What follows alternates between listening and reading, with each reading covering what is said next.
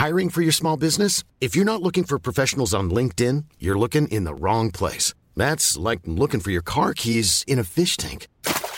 LinkedIn helps you hire professionals you can't find anywhere else, even those who aren't actively searching for a new job but might be open to the perfect role. In a given month, over 70% of LinkedIn users don't even visit other leading job sites. So start looking in the right place. With LinkedIn, you can hire professionals like a professional. Post your free job on linkedin.com slash people today.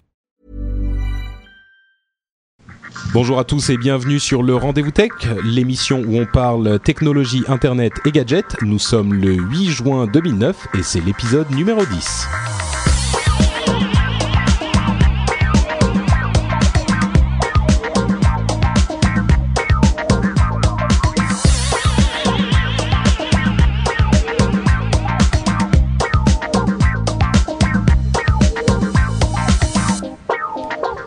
Bonjour à tous, vous êtes en train d'écouter le Rendez-vous Tech, l'émission bimensuelle où on parle de l'actualité technologique, Internet euh, et gadgets. J'espère que vous allez tous super bien. On a une actualité extrêmement chargée aujourd'hui. On va vous parler d'Apple, de l'E3, de Google et je crois que ça va presque être suffisant pour remplir notre émission. Il y aura quelques petits trucs en plus, mais c'est presque négligeable par rapport. Euh, aujourd'hui, comme tous les, tous les deux épisodes, je suis avec mes co-animateurs préférés. Euh, Yann, Mister Yann Allais, comment vas-tu? Ça va très bien, ça va très bien. Je, je suis vachement content d'être euh, d'être là pour ce dixième épisode. Vu les, les deux dernières semaines d'actualité numérique qui se sont écoulées, il y a vraiment beaucoup de choses euh, sympathiques à, à, à raconter et sur lesquelles on va pouvoir discuter. Donc, je suis vachement content d'être là. Et on risque d'avoir quelques désaccords euh, tous les deux. Et. Peut-être peut-être que, que que Jeff, notre troisième panéliste, sera lui aussi un petit peu en désaccord avec nous sur certains trucs. Alors, direct de la Silicon Valley, comment as-tu, Jeff?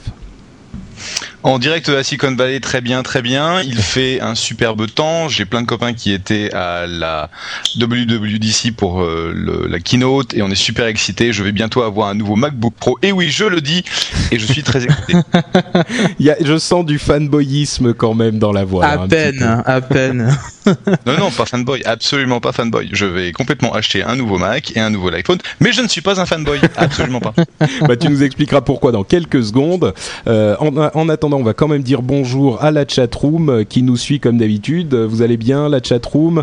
Si vous voulez suivre l'émission en direct au moment de l'enregistrement, vous pouvez avoir les informations sur le site. Il y a un petit calendrier avec un lien et tout ça, c'est super bien fait. Euh, il y a quelques dizaines de personnes dans la chatroom. Euh, les, chiffres montent, hein. il y a de plus en plus de, viewers, donc euh, ça fait plaisir de voir que vous êtes de plus en plus nombreux à nous suivre. Donc merci à vous. Et eh ben écoutez, puisque vous êtes là, on va pas vous faire attendre plus longtemps et on va rentrer immédiatement dans le cœur du sujet en commençant par euh, la première chose, c'est la conférence, enfin la keynote, la présentation d'Apple euh, qu'ils ont fait à la WWDC. Alors pour ceux qui ne le savent pas, la WWDC c'est la Worldwide Developer Conference, euh, où ils font généralement des annonces assez importantes, et là on en a eu quelques-unes. Moi, je, suis, je vous avoue que je suis un petit peu azimuté parce que j'ai fait, juste avant l'enregistrement de cette émission, une diffusion en direct sur un site qui s'appelle Tiny Chat où on était 12 euh, personnes en, direct euh, avec la webcam, avec des gens assez, assez sympathiques. Mais ça, c'était assez drainant, donc je vais peut-être vous laisser parler un petit peu plus pour le début de cette émission. Surtout que, je vous avoue, allez, on rentre dans le vif du sujet, moi j'étais hyper déçu par cette WWDC. Enfin, par la, la présentation. Euh, Peut-être qu'on peut, puisque Jeff, tu es enthousiaste, euh, tu peux nous dire ce qui t'a intéressé dans cette présentation, qu'est-ce qui valait le coup? Deux grandes choses pour moi, trois, enfin, soit deux, soit quatre. Euh, ah. Les deux grandes, c'est du nouveau hard, donc euh, le nouveau, la nouvelle ligne de MacBook Pro, enfin de MacBook et de MacBook Pro, donc le 13 pouces, le 15 pouces, le 17 pouces, avec euh, des nouvelles performances, des nouvelles cartes graphiques, des machines qui ont l'air vraiment très très sympa, avec une nouvelle technologie de batterie. ce que j'ai retenu moi, c'est que le MacBook Pro, dans une utilisation à peu près normale, va durer jusqu'à 8 heures sur la batterie, ce qui est énorme, ça veut dire quasiment un vol San Francisco-Paris sur, la batterie, ce qui est, ce qui monstrueux. donc ça c'est pour la nouvelle ligne de, Mac. le nouvel iPhone, donc le 3GS, S pour Speed, avec une accélération, donc un nouveau processeur, une accélération de l'ensemble des tâches de la vidéo. Donc maintenant, l'iPhone serait capable de prendre de la vidéo, ce qui est, une, fonctionnalité aussi qui est, bienvenue, et une nouvelle caméra qui sera de meilleure qualité. Et derrière, des améliorations au niveau de, des deux OS, donc euh, Snow Leopard qui est une nouvelle euh, version de OS X qui va avoir tout un tas de, fonctionnalités vraiment euh, vraiment très intéressantes. Et puis ça on, connaissait déjà, c'est l'iPhone, l'OS iPhone 3.0 qui a lui aussi plein plein de, de features qui sont vraiment très intéressantes, dont le copy paste. Oui, le copier-coller qu'on attendait euh, tous depuis longtemps. Euh, moi, j'avoue que sur le, côté software, euh, toutes ces, ça a quand même pris quoi, un bon une heure et demie sur la présentation qui en faisait à peu près deux. Et, c'était des choses qu'on savait déjà en majorité, donc c'est ça qui m'a un petit peu endormi, j'avoue. la présentation de l'iPhone OS 3.0 était déjà présentée et tout ce qui était MMS. Comment s'appelle le, le, la boussole, enfin tout ça, on le savait déjà plus ou moins. Euh, certains par des rumeurs, certains parce que ça avait été déjà présenté. Pareil pour Snow Leopard. bon, il n'y avait rien de super révolutionnaire non plus. Le hardware, c'est-à-dire les ordinateurs portables, c'est très bien, qui dure plus longtemps, qui a un MacBook Pro 13 pouces qui sera soit très puissant et tout, mais ça change pas la face du monde. Euh, et à vrai dire, même l'iPhone, euh, l'iPhone 3GS, qui est la nouvelle version de l'iPhone classique, euh, n'a pas apporté les certaines améliorations qu'on aurait pu espérer comme euh, une, euh, une caméra sur le devant de l'appareil pour faire de la vidéoconférence, euh, ou, ou, même peut-être un, une sorte d'iPhone en tablette, ou un truc qui aurait été vraiment un nouveau produit en tablette, je veux dire, pas en tablette de chocolat, hein, juste en, un, appareil plus grand qui soit qui fasse office de netbook, de netbook ouais. Donc c'est peut-être pour ça j'ai été un petit peu déçu par les présentations parce que c'était moins euh, révolutionnaire que ce que j'attendais. Yann, t'as été satisfait toi de ces présentations? Bah écoute, euh, je dois avouer que bon, je, suis resté un petit peu sur ma fin aussi. Il euh, y a quand même deux trois choses qui m'ont qui m'ont intéressé, qui m'ont qui m'ont plu. C'est passé un peu inaperçu, mais euh, moi c'est surtout le, le, partage de connexion internet euh, via Bluetooth et, et USB. Alors malheureusement, j'ai pas pu voir le truc en, en live puisque bon la qualité était vraiment, enfin la, qualité de transmission était vraiment pourrie, donc j'ai pas vraiment pu voir comment ça se passait. Oui, entre parenthèses, tiens à ce propos, on peut peut-être préciser aux gens que normalement Apple ne fait jamais de retransmission en direct euh, de leurs euh, conférences et de leurs présentations. Mais là, il y a eu un, petit malin qui s'est euh, glissé dans la, dans la salle et qui faisait une représentation, enfin qui, qui faisait une transmission par Wi-Fi, par 3G, on ne sait pas très bien comment. Bon, la qualité était pas bonne, mais je suis pas sûr que Apple ait vraiment apprécié. Hein. Mais bon, tu as quand même pu voir. Connaissant, connaissant Apple, connaissant Apple, je pense pas que mes copains de Ustream, je suis un investisseur, désolé, euh, et fait oh, bah, ça en, en pirate. Euh, parce que les euh, c'est pas le genre de choses qu'ils vont faire et de toute façon ils ont des batteries de caméra enfin ils ont au minimum une caméra euh, dans le dans la salle et je pense qu'ils l'ont fait avec l'accord d'Apple. Tu crois? Parce que c'était presque ah, on avait l'impression que c'était d'un hein. téléphone hein, le le truc. Mais bon, je sais pas, je leur, pose, je leur, poserai la question. Ouais, parce que là, je crois, je crois que tu vois, c'était vraiment un type qui était avec son téléphone, qui le tenait ou avec une flipcam ou je sais pas ce que c'est, mais qui le tenait et qui faisait ça presque genre un, un concert pirate, tu vois, le mec qui. Enfin bon, on, aura peut-être plus de détails là-dessus plus tard. Mais pardon, continue Yann, je t'ai interrompu. Pas de souci. Donc ouais, moi c'était surtout le, partage de connexion qui euh, qui m'intéressait puisque souvent je me retrouve dans des situations où euh, j'ai mon portable, j'ai mon iPhone, mais euh, j'ai pas forcément une connexion Wi-Fi à proximité et le fait de pouvoir bah, connecter mon iPhone à mon PC en Bluetooth et pouvoir surfer n'importe où, de n'importe où, sans acheter ces cartes SFR ou ces trucs que tu payes une fortune pour avoir 10 minutes de connexion, ça je trouve ça vraiment sympathique. Euh, euh, j'ai beaucoup aimé aussi le, le côté euh, OpenCL.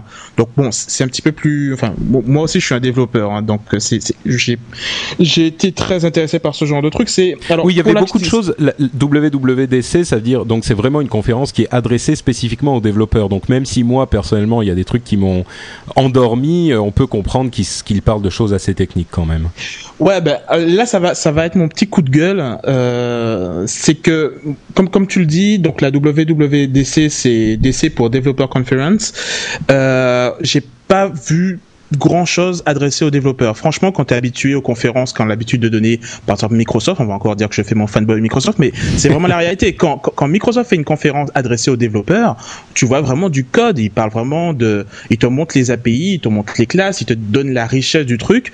Là, aujourd'hui, Apple, ils ont fait, ils ont fait un show, quoi. Ils ont montré des produits, mais ce, n'était vraiment pas destiné à un développeur. Un développeur, il a rien vu. Là, il reste vraiment sur sa fin. Et moi, c'est plutôt sur ce côté-là que, que, que je dis que j'ai été un petit peu déçu comparé à, ce que dit Microsoft. Euh, quand, quand, par exemple ils ont parlé de, de Grand Central Station, qui est le, le, le, nom pompeux qu'ils ont trouvé pour pouvoir euh, euh, expliquer leur optimisation d'utilisation du maximum de CPU disponible sur la machine, voilà, ça tient en une phrase, mais t'explique pas finalement, qu'est-ce que ça va apporter vraiment au développeur Comment un développeur va devoir architecturer son code pour pouvoir bénéficier de cette puissance supplémentaire? Il n'y avait rien à ce niveau-là. C'était vraiment très très. peut-être être sur place et voir les gens Non, mais je suis là, je suis pas d'accord avec toi du tout. Euh, c'est un, comme comme le dit la chatroom, c'est un, c'est un événement pour la presse, c'est un événement d'annonce. Ils annoncent les nouveaux produits, les nouvelles trends, et tu vas avoir deux jours de conférences non-stop euh, là à San Francisco où les développeurs vont pouvoir apprendre plus sur les nouvelles API, sur euh, le nouvel euh, iPhone OS et donc ils vont avoir, plein d'infos. Moi j'ai plein de plein de mes boîtes qui sont là-bas qui vont passer deux jours complets de manière à parler avec, je crois qu'il y a un millier de gus d'Apple qui sont sur place de manière à, animer la conférence et je suis certain qu'ils auront plein d'infos. Donc ça c'était franchement le kick-off, c'était le premier événement et ils profitaient pour pour lancer les nouveaux produits. Alors justement, si on veut parler précisément de ce qui intéresse les, utilisateurs que nous sommes, euh, les choses qu'ils ont annoncées un petit peu euh, nouvelles pour le, nouvel, euh, le nouveau système de l'iPhone, ce sont des choses comme la possibilité d'acheter des vidéos et de les télécharger directement sur l'iTunes Store sur l'iPhone en lui-même. On n'a plus besoin de passer par le PC.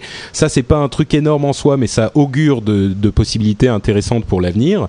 le le fait de pouvoir euh, trouver son iPhone par GPS quand on l'a perdu, c'est-à-dire qu'on peut aller sur le PC et le retrouver euh, sur le PC ou le Mac évidemment et le retrouver, savoir où il est, voir euh, le, le, le wiper, donc le effacer tout ce qu'il y a dessus. Et ça c'est très important pour les sociétés, pour le, marché de l'entreprise. C'est une fonctionnalité qui est importante pour eux. Donc on sent que l'iPhone Apple est en train de d'attaquer ce marché de manière un petit peu plus agressive.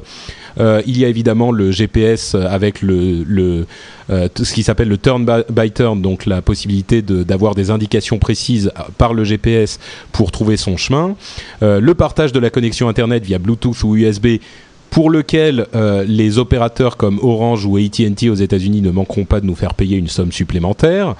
Bien sûr. Voilà, bon, ce qui est un petit peu normal en même temps. Et euh, la sortie de l'iPhone OS euh, aura lieu le 17 juin, donc c'est euh, bientôt.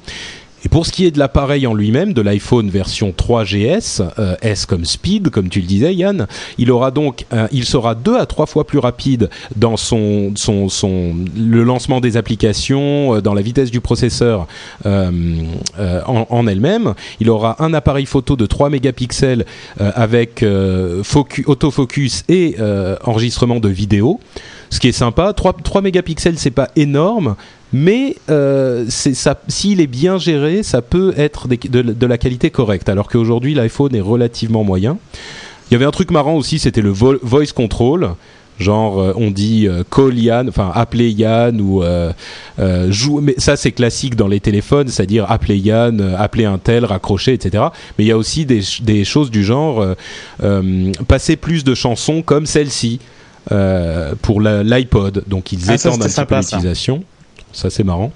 Et le compas qui permet de donner, en plus du GPS qui donne la position, le compas permet de donner l'orientation, ce qui est euh, quelque chose de très intéressant et il sera disponible pour euh, pour 199 dollars pour une euh, capacité de 16 gigas et 299 dollars pour une capacité de 32 gigas. Et il sort le 19 juin a priori dans le monde entier. Sachant que l'ancien l'iPhone 3G classique qui reste assez bon euh, est toujours disponible pour 99 dollars. Donc on a vraiment trois étapes et on a un iPhone, même si c'est l'ancien, qui est très performant et qui est à un prix qui devient carrément intéressant, 99 dollars. Ouais, ça, ça, fait très très mal pour le Palm Pre. Ça, on a vraiment l'impression que ils ont ils ont ils ont vraiment bien joué leur coup là, puisque le Palm Pre, je crois qu'il va sortir. il est à combien, Jeff? Je sais plus euh, les prix qui sont pratiqués. je sais qu'il est sorti euh, il y a deux jours avec aux le plan, avec le plan et un rebate, euh, tu l'as à 199 dollars aujourd'hui. Mais le plan, c'est un plan de deux ans où le, la souscription minimum, c'est genre de 70 dollars par mois. Mais ça sera le cas ah. aussi pour l'iPhone, a priori. Hein. Ça sera toujours avec abonnement oui, tout à fait, tout À fait. Hmm. Donc voilà, on sait que Jeff va se précipiter sur tout ce qui a un petit logo Apple. Euh, Yann, toi, tu es intéressé par ce nouvel iPhone? Euh, non, pas du tout. Moi, c'est plutôt l'OS 3.0 euh, et je suis bien content d'ailleurs qu'il soit gratuit pour euh, pour les possesseurs d'iPhone. Malheureusement, ceux qui possèdent un iPod Touch vont devoir payer 10 dollars. Bon, c'est pas grand chose, mais c'est comme un petit peu dommage qu'il y ait qui est cette cette différence au niveau de, de la possibilité d'acquérir ce, cet OS 3.0. Mais non, honnêtement, j'ai pas été convaincu par le, côté 3GS, les, les features qu'ils ont annoncé. Bon, ça faisait un petit peu gadget et non, c'est plutôt l'OS, le copier-coller, le, partage de connexion, le, côté tom-tom, ça c'est des features que j'attendais. J'attendais énormément aussi l'annonce de Flash. Malheureusement, ce n'est c'est pas arrivé et c'est dommage puisque ça arrive sur euh, Palm Pre. C'est précisément la raison pour laquelle je vais prendre également ce. ce tu vas acheter aussi un Palm Pre. Ah, voilà, exactement. Mais voilà quoi. Non, le, le, le 3GS, non, j'ai pas été séduit. Euh, je pose une question à la chatroom. Vous, est-ce que vous avez été convaincu par euh, cette, euh, cette annonce du nouvel iPhone? Et pendant ce temps, je vous dis que moi, je vais acheter certainement, enfin, j'aimerais acheter le nouvel iPhone, mais c'est parce que moi, j'ai une ancienne génération. Je pense que ceux qui ont l'iPhone 3G, à moins que ce soit de véritables fous de l'iPhone, et il y en a, et c'est tout à fait compréhensible, hein, il a il apporte quand même des choses en plus, mais à moins que vous soyez véritablement un fou de l'iPhone, c'est peut-être pas nécessaire d'en de, d'en acheter euh, cette nouvelle version. Et j'ai l'impression que dans la chat room, euh, l'immense majorité des gens disent qu'ils n'ont pas été convaincus par cet iPhone, et je crois que beaucoup de gens ont été déçus qu'on n'ait pas une, un netbook ou une tablette euh, tactile ou un truc du genre. C'était un petit peu, un petit peu décevant à ce niveau-là. Moi, je suis pas d'accord. D'accord. je pense que, la, tablette la tablette la tablette tactile, de toute façon, c'est du gadget, hein, à mon sens, et le netbook, je suis pas, convaincu en termes de, en termes de, de produits. C'est-à-dire que moi, j'ai une tablette euh, de chez, c'est quoi, c'est de chez IBM, ça, ouais, une X41, et en fait, j'utilise jamais en tablette, j'utilise comme un, comme un laptop normal. Et le netbook, effectivement, c'est un prix d'appel, c'est un prix d'entrée, mais tu vois, autant euh, la Crunchpad, donc euh, la hum, tablette de, de, monsieur, de monsieur Harrington peut avoir des utilisations intéressantes, autant un netbook, je suis pas convaincu. Mais euh, tu, tu, qu'est-ce que tu penses de l'iPhone en lui-même? Est-ce que tu le conseillerais à quelqu'un qui a déjà un 3G euh, de changer pour un nouvel, euh, une nouvelle version? Je pense que si tu es un, gros utilisateur de l'iPhone, c'est-à-dire que tu fais pas mal d'emails, d'utilisation, des applications, etc., avoir une nouvelle version qui t'amène deux à trois fois de plus rapide euh, sur les applis, ce sera vraiment, ce sera vraiment bien. Et aussi, je pense qu'avoir de la vidéo, c'est euh, c'est cool. Donc, euh, je suis d'accord, c'est pas, je suis d'accord avec toi, c'est pas complètement nécessaire. Moi, j'ai le 3G que j'ai acheté bah, tout de suite après qu'il soit sorti. et ça donne le ton. Celui-là, voilà. et donc celui-là, bah, en gros, je vais le donner à ma chère et tendre, de manière à ce qu'elle ait un, 3G pour que ça aille un peu plus vite sur le surfing. je dis pas que c'est vraiment nécessaire. Je pense que pour moi, je pense que pour moi, ce sera, ce sera vraiment très, ce sera vraiment bienvenu parce que je souffre en fait de la de la lenteur de l'iPhone quand j'ai 36 euh, 000 apps qui se sont lancées au bout d'un moment t'as le as l'OS qui commence à vraiment pas, bouffer pas mal de mémoire et, il faut le redémarrer régulièrement mm. Voilà, tout à fait. C'est pour ça qu'il te, rappelle un peu un device Microsoft, hein. parce que si tu le rebootes pas au moins tous les deux jours, euh, tu commences vraiment à être pénalisé. Donc j'attends, j'attends ce, j'attends ce 3GS avec impatience. D'accord. Euh, autre petite info qu'on a eu à un moment, euh, un petit peu avant la, présentation, c'était le fait que Steve Jobs va effectivement revenir à, la fin du mois de juin à Apple. Euh, vous vous souvenez sans doute quand vous avez dit que Steve Jobs avait des problèmes de santé et qu'il prenait six mois de vacances pour se reposer. On avait spéculé, nous et d'autres, à ce moment-là, que il n'était pas impossible qu'il ne revienne pas à, Apple et que c'était peut-être la, la, fin de la suprématie de Steve Jobs à Apple. Et là, il, est, il, a, il a été confirmé à plusieurs reprises qu'il allait bien revenir et que ses problèmes de santé étaient en voie de, de rémission, ce qui est une très bonne nouvelle pour lui. Euh, certains avaient, avaient spéculé du fait que euh, il serait présent lors de la présentation. Et moi, mon analyse de la chose, c'était que, euh, en fait, au moment où il est, où il est parti de, de enfin où il a annoncé qu'il avait des problèmes de santé, etc. Beaucoup de gens avaient euh, été un petit peu inquiétés pour Apple et pour l'avenir d'Apple parce que Steve Jobs euh, incarne tellement l'innovation et le, le, les, choses intéressantes qu'il y a chez Apple que ça, faisait, ça posait carrément des questions euh, par rapport à ça.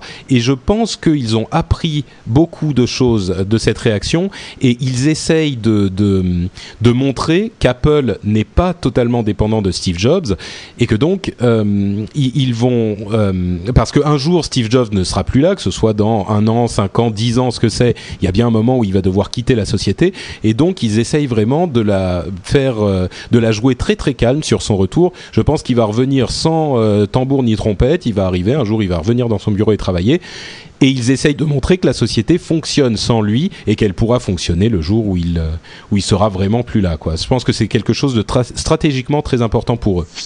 Donc, euh, et effectivement, il n'était pas là. Effectivement, il n'était pas là. La, grosse question, en fait, c'est quelle est la capacité d'Apple à, rentrer dans les nouveaux segments. C'est-à-dire que si tu regardes euh, les annonces d'aujourd'hui, ce sont des améliorations de produits existants. Euh, l'iPhone, la catégorie donc de MacBook. Ce que l'on n'a pas, c'est Apple qui rentre sur un domaine complètement nouveau. Et la grosse question, en fait, c'est quelle est la capacité d'Apple sans Steve Jobs à la, à la, tête de rentrer sur quelque chose qui est complètement différent. Ah bah, c'est pour ça qu'il nouveau. Je Ouais, je pense que je sais pas si c'est ta tablette. Je sais pas si c'est ta tablette, hein. euh, mais effectivement, tu pourrais dire qu'est-ce que ça veut dire l'Apple tablette sans un sans un Steve Jobs? Et, effectivement, c'est un souci aujourd'hui de la boîte parce que euh, ils sont organisés autour de, de Steve, tel un petit peu la la, la cour euh, la cour du roi. Oui, c'est ça. Ils doivent être capables en fait avec le avec le dauphin de, de, de, continuer à développer la boîte. Quoi. Euh, la chose que j'ai notée que, je voulais mentionner aussi, c'est que en deux ans, donc ils ont ils ont mentionné ça, en deux ans, on est passé de 25 à 75 millions d'utilisateurs d'OS 10, euh, ce qui est quand même très notable. Ah oui, effectivement, ça fait une, une augmentation phénoménale même. Ça fait vraiment beaucoup. Bah, il n'y a pas de doute qu'Apple est en train de gagner des parts de marché très régulièrement, hein, ce qui est une, performance euh, très impressionnante. Ouais, mais bon, quand on est aussi bas, c'est pas pas difficile de, de grappiller. C'est un commentaire spécial pour Mathieu, ça, je pense. euh, Bon, on va passer euh, à la, notre sujet suivant qui est euh, le 3. Euh, le 3, c'est quoi Pour ceux qui ne connaissent pas, c'est l'Electronic Entertainment Expo qui avait lieu la semaine dernière et c'est la plus grande exposition du monde de, de jeux vidéo. Il y a beaucoup de gens qui argueront du fait, qui argueront, oula, je sais plus. Oui, c'est ça. Qui argumenteront. Qui, merci. Qui argumenteront mais ah, je, voulais dire arguer, pas, argumenter. Non, non, mais je ah, voulais dire arguer, pas argumenter, en fait. Bref, euh, qui diront que euh, la Tokyo, euh, la, la Tokyo Games Conference, merde, c'est laquelle? Je sais plus, je perds tout aujourd'hui. Bref, qu'il y a soit à Leipzig, soit à Tokyo des conférences qui sont plus grosses. moi, je pense que c'est vraiment celle-là qui est la plus importante parce qu'elle réunit à la fois les éditeurs et les constructeurs japonais, européens et américains. Donc, elle avait lieu la semaine dernière et il y avait énormément de choses intéressantes. Les trois euh, événements principaux sont les trois conférences de presse des grands constructeurs de consoles euh, qui ont lieu les deux premiers jours. Alors il y avait Microsoft, Nintendo et Sony euh, qui présentaient leurs nouveaux produits. donc Microsoft avec la Xbox, Sony avec la Wii et pardon Nintendo avec la Wii et Sony avec la PSP et la PS3.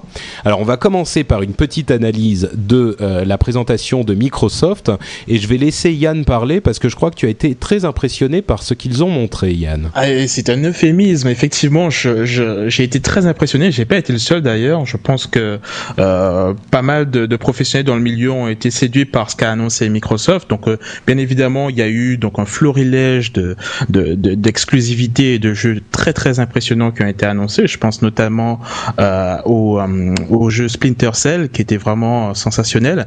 Mais ce qui a vraiment marqué tout le monde, c'est le projet Natal, qui est un, projet qui avait déjà, enfin, il y avait déjà eu des fuites sur Internet où on en avait, on en avait même déjà parlé d'ailleurs sur le, le rendez-vous tech, qui est le projet de Microsoft, qui consiste globalement à, inventer ou plutôt à mettre en dans, dans aux mains des joueurs un nouveau dispositif qui va euh, permettre d'analyser les mouvements du joueur, voir comment il se déplace, comment il bouge, capter simplement ces mouvements sans aucun appareil. Globalement, c'est une caméra qui vous observe.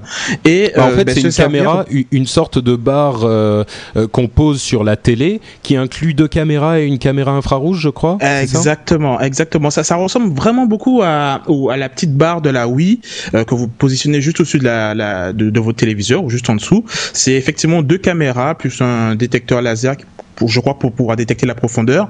Et ils ont fait une démonstration. Ça fait peur, ils vont nous tirer dessus. Oh, je sais pas, on, on, verra bien, mais je pense qu'ils ont besoin de nous pour pouvoir passer à la caisse, donc ils vont pas nous tirer dessus. Mais euh, ce, qui est, ce qui est certain, c'est que la, la démonstration qu'ils ont faite était vraiment bluffante.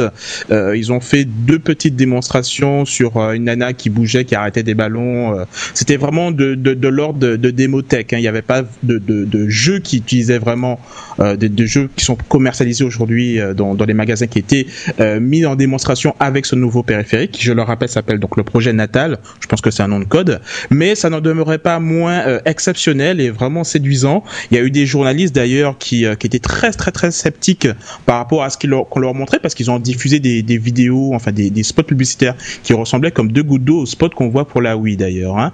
Et donc tout le monde était très très sceptique et Microsoft donc a invité behind closed door des, euh, des, des, journalistes pour qu'ils puissent tester eux-mêmes et c'est unanime. Tout le monde disait ce qui ressort, c'est ce qui ressortait le plus souvent, c'est c'est exactement comme Microsoft l'a annoncé, c'est exactement comme la vidéo. Euh, ils ont été tous bluffés par la précision et la et, la facilité avec laquelle ils ont pu prendre en main donc le dispositif. Euh, ça ça réagissait vraiment au doigt et à l'œil sans faire de jeu de ben, mots.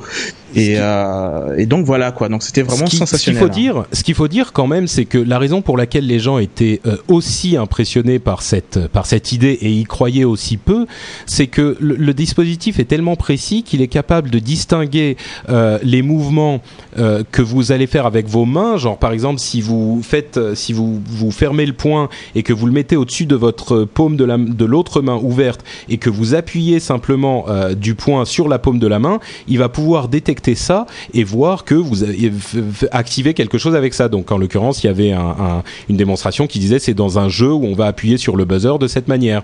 Il y avait aussi quelqu'un qui était en train de conduire une voiture et il avait simplement ses mains devant lui et il faisait le mouvement avec une, euh, le mouvement qu'il ferait avec un volant et il pouvait repérer ça. Mais d'autant plus qu'il pouvait repérer ces mouvements chez différentes personnes qui étaient dans la pièce et que même s'il n'y avait pas un fond uniforme ou euh, que vous portiez des vêtements de différentes couleurs, etc., il pouvait malgré tout reconnaître tous ces mouvements. Et ça, c'est d'une telle précision qu'on on en vient à se poser un petit peu la question euh, de savoir si c'est même possible. Surtout que c'est un, un, presque un concept qu'ils ont montré. Le, le, matériel visiblement est prêt, mais euh, ils ont montré des vidéos qu'ils appellent, qu'ils appellent des target vidéos, c'est-à-dire des vidéos de ce qu'ils voudraient obtenir au bout du compte. Et il faut savoir que l'appareil ne sera pas disponible avant, euh, on ne sait pas, mais peut-être euh, pas avant 2010, peut-être même plus tard. Ils ont dit, ils ont dit 18 à 24 mois, donc c'est voilà. pas un truc que tu verras, que tu verras demain. Euh, mais il y a un truc aussi que j'avais que j'avais lu qui était assez intér intéressant, c'était qu'un un journaliste d'LCI avait été invité donc euh, pour une démonstration privée et il disait que dans le test, il a demandé à ce qu'on éteigne toutes les lumières. Donc c'était le noir complet et le truc marchait impeccable quoi. et, euh, et donc c'était c'était vraiment bluffant et c'est c'est vraiment très très bizarre puisqu'on se dit qu'il y a des caméras qui nous observent et alors on en reparlera plus plus tard mais donc Sony a fait une démonstration similaire avec un, un système similaire et, et Microsoft a bien insisté sur le fait que son système à, lui contrairement à l'iToy de, de Sony, n'était pas dépendante de l'intensité lumineuse qu'il y avait dans la salle dans laquelle on jouait, parce que euh, toutes les, démonstrations des, des autres constructeurs, ben, c'était dans des conditions idéales. Et là, toutes sortes de perturbations étaient gérées par le truc. Tu peux être en train de jouer et quelqu'un passe devant toi et euh, ça ne perturbe en aucun cas le jeu. Vous pouvez être à 3 à gigoter, le truc il te capte dès le début de la partie. D'ailleurs, dès que tu te places devant la caméra et te dit salut Yann, comment ça va? Donc reconnaissance faciale et reconnaissance vocale. Donc franchement, il y a, y, a, y a, mille et une raisons pour lesquelles on pourrait dire que ce projet est vraiment révolutionnaire et, euh, bah, moi je l'attends vraiment avec impatience. Moi je pense que le, la première idée que les gens ont quand ils voient un truc comme ça où on va dire bah, vous contrôlez le, la machine avec votre corps, ils vont, ils vont calquer le, les contrôles sur qui existe déjà. C'est-à-dire qu'ils vont se dire, euh, bah, au lieu d'appuyer sur un bouton sur ma manette, je vais euh, bouger la main pour activer la même fonction. Et la véritable force d'une interface comme celle-là, c'est que euh, ça, ça, en fait, ça fait de la console et de votre écran de télé une fenêtre sur un autre monde. C'est-à-dire que c'est pas simplement qu'on va pouvoir contrôler euh, la manette euh, avec en, bougeant la main au lieu d'appuyer sur un bouton. C'est que euh, l'ordinateur, la console, va, va savoir que vous êtes là, va savoir ce que vous faites, va vous entendre parce qu'il y a aussi, comme tu le dis, un micro et l'interaction va changer de nature. Par exemple, il y avait une démonstration qui était faite par Peter Molineux, Molineux, si je ne m'abuse, qui ah, présentait un jeu où il y avait un, un, jeune garçon qui était dans un paysage un petit peu idyllique avec une une euh, euh, un lac et un, une prairie. Une balançoire. Voilà, voilà, un truc comme ça. Et, et, quand on arrivait devant la télé, ce jeune garçon nous, nous, nous reconnaissait, il disait Ah, salut, comment ça va? Et on s'approchait un petit peu de l'écran. Et quand on se penchait sur le lac, il y a un truc qui était super impressionnant, c'est qu'on se penche vers le lac et au fur et à mesure qu'on s'approche de la surface lisse du lac, eh ben, on se voit carrément dans la réflexion. Enfin, on voit notre réflexion dans le lac. Et si on passe la main devant l'écran, euh, la surface du lac se trouble et on voit notre réflexion dans le truc. Et enfin, ce qui est vraiment impressionnant, c'est les possibilités que ça ouvre euh, ce truc-là, et pas simplement le fait qu'on puisse le contrôler de manière différente. Euh, je pense que le meilleur moyen que j'ai trouvé de d'expliquer comme ça devient intéressant, c'est que ça donne à votre euh, ordinateur, votre console, ce que c'est, des yeux et des oreilles.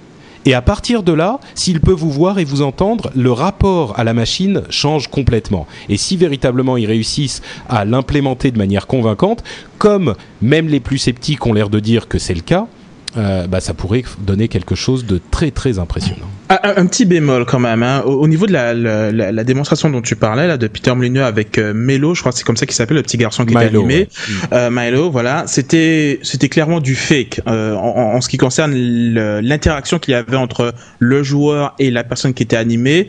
Euh, on, on, sentait tout de suite que qu'il y avait il y avait il y avait il y avait des tricks qui étaient utilisés parce que on avait vraiment une conversation. Ouais, salut Nemo, comment ça va? Ouais, ça va bien. Euh, T'as fait quoi aujourd'hui? Ben aujourd'hui j'ai fait ça. les gens réalise pas, mais ça, demande une, une, euh, une reconnaissance et une intelligence artificielle telle que, que c'est tout simplement impossible. Donc il y a, y a un petit peu d'abus quand même dans cette vidéo, mais ça, ça c'était quand même très très prometteur et bah, on voilà, sait que des gars quand même, comme Peter Molineux qui était derrière, euh, c'est quand même prometteur quoi. Il faut mais quand bon. même, il faut quand même préciser comme tu le dis que là on s'emballe et on est en train de dire ah c'est merveilleux, c'est fantastique, c'est révolutionnaire. C'est quand même un prototype qui ne verra pas le jour avant un an et demi à deux ans. Donc ah, tout à fait. restons un tout petit peu prudents. C'est encore que du vent, il faut vraiment le préciser.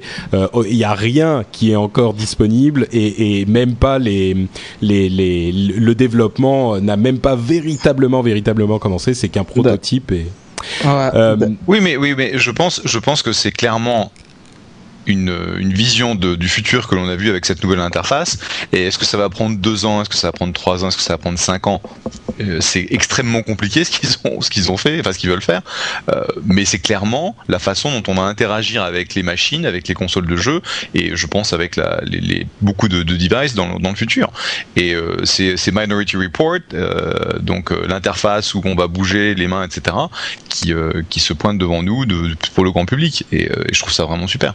Ouais, c'est comme je le disais, moi, le meilleur moyen que, j'ai trouvé pour le décrire, c'est nos ordinateurs ou nos machines ou nos consoles auront des yeux et des oreilles. Enfin, s'ils réussissent à faire ce qu'ils veulent. Une autre série d'innovations qui ont été annoncées à cette conférence, c'était le fait qu'il va y avoir Facebook et Twitter sur l'interface Xbox Live. Et là, je vois les gens qui commencent à rire en coin et à dire ah ah ah j'ai vraiment besoin d'avoir Twitter sur mon sur ma Xbox, c'est n'importe quoi. Mais là encore, il faut imaginer des utilisations un petit peu innovantes. Par exemple, avec Facebook, imaginez que vous puissiez envoyer des photos du moment où vous avez battu votre pote euh, sur tel ou tel jeu de combat ou sur tel ou tel euh, jeu de tir. Vous pouvez envoyer une photo directement de ce moment-là euh, à tous vos amis sur votre réseau Facebook. là, ça peut être quelque chose de, marrant et une vraie valeur ajoutée, à mon sens. Moi, je serais pas forcément client, mais ça peut donner des utilisations intéressantes. Euh, et il y a aussi euh, Netflix et Last.fm qui sont des services de location de films et de radio qui vont être intégrés, ce qui fait de la machine quelque chose de véritablement euh, multimédia pour la, la télévision euh, il reste plus à Microsoft qu'à avoir une machine qui ne fait pas un bruit de, de 747 euh, au décollage. ah ouais, c'est vraiment pénible. Mais j'ai vraiment été déçu pour le coup de, de Netflix parce que au début quand le gars il commence à parler, il dit oui, alors on a lancé Netflix aux États-Unis avec la Xbox, c'est génial, tout le monde adore, etc. Mais bon, c'était dommage parce que c'était juste aux États-Unis, donc on a décidé de passer à un point de vue mondial maintenant. Donc tu t'attends, tu trembles et tout, tu dis Netflix en fait en France, etc. Ben non, en fait c'est juste au Royaume-Uni où ils se sont accordés avec euh, Sky ou euh, je sais plus comment ils appellent ce truc-là, mais toujours pas de Netflix avec l'Xbox euh, en France et c'est vraiment dommage quoi. Là, STFM c'est sympa, mais bon, j'aurais bien aimé avoir un, Netflix ou équivalent pour pour la France quoi. C'est un petit peu déçu à ce niveau. Est-ce que tu crois que c'est est-ce que tu crois que c'est essentiellement de la faute de Netflix ou c'est de la faute des opérateurs français? Euh, je pense que c'est un problème avec les majors et Netflix quoi. Ils veulent pas que leur contenu soit distribué comme ça euh, en streaming gratuitement ou euh, enfin pas gratuitement, mais euh, je crois qu'en en, France ils sont très d'abord au cinéma et ensuite en DVD. Et puis quand on a utilisé tous les réseaux possibles pour pomper un maximum de pognon, là on va le balancer sur sur M6 et sur Il y a clairement une question de une question de, de, de droit, je pense. Hein. C'est le fait que s'il est disponible, mais il pourrait faire une contrôle des droits en fonction des régions aussi. Ça serait possible, hein. surtout avec interface contrôlée de la Xbox, mais ça viendra peut-être. Ça viendra oh, peut-être. J'aimerais bien. Euh, Nintendo, c'était la deuxième conférence à laquelle on a assisté. Entre parenthèses, pour toutes ces conférences aussi, on avait fait des streamings euh, live euh, sur toujours Tiny Chat avec 10 ou 12 personnes en même temps en train de discuter et plein de personnes dans les chatrooms. C'était très très sympa. Vous pouvez nous suivre sur Twitter si vous voulez y assister la prochaine fois qu'on en fait une. Nintendo là, je vais peut-être euh, prendre la chose pour dire que. Oh non, Yann, vas-y, dis-moi ce que. Moi, je sais ce que j'en ai pensé. Dis-moi toi. Ah non, c'était nul, c'était nul, c'était nul. Franchement, euh, c'est, euh, c'était soporifique. C'était, on s'auto-congratule, on est les meilleurs. on a vendu des millions de, de Wii. mais ce qui est vrai, ce qui est vrai, ils ont raison. C'est eux qui vendent le plus de consoles.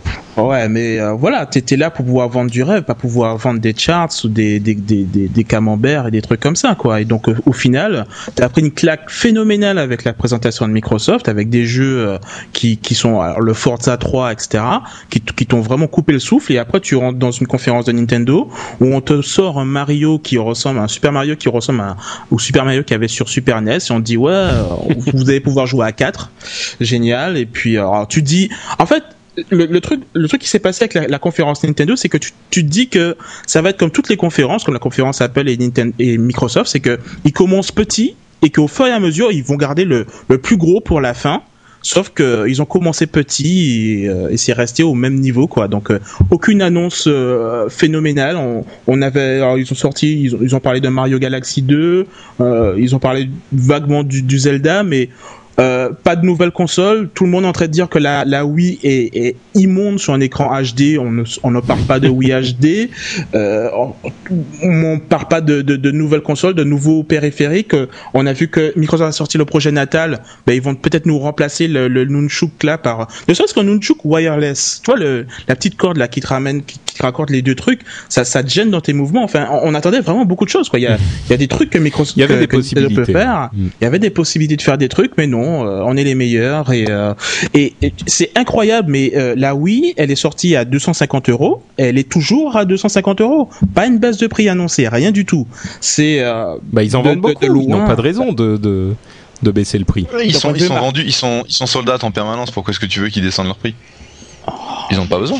Bah, disons ils n'ont pas, ils ont pas un problème d'érosion. Ils ont pas un problème d'érosion sur leur marché. Ils peuvent continuer à avoir ce prix.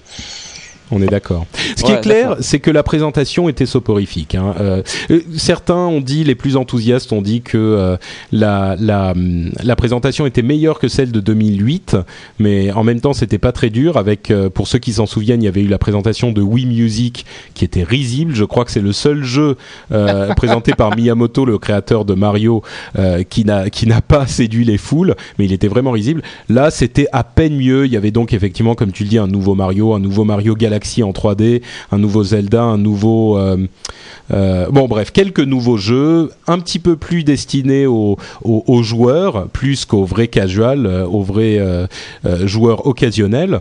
Mais la présentation était très faible. D'ailleurs, je vous propose qu'on passe pas plus de temps là-dessus. On était déçus. Absolument. puis, je suis entièrement d'accord. Voilà. Il y avait le Wii Motion Plus. Si, un petit truc quand même pour dire qu'on était encore plus déçus. Le Wii Motion Plus, qui est ce petit, ce petit accessoire qu'on ajoute à la manette de, à la Wiimote, qui fait qu'elle est plus précise.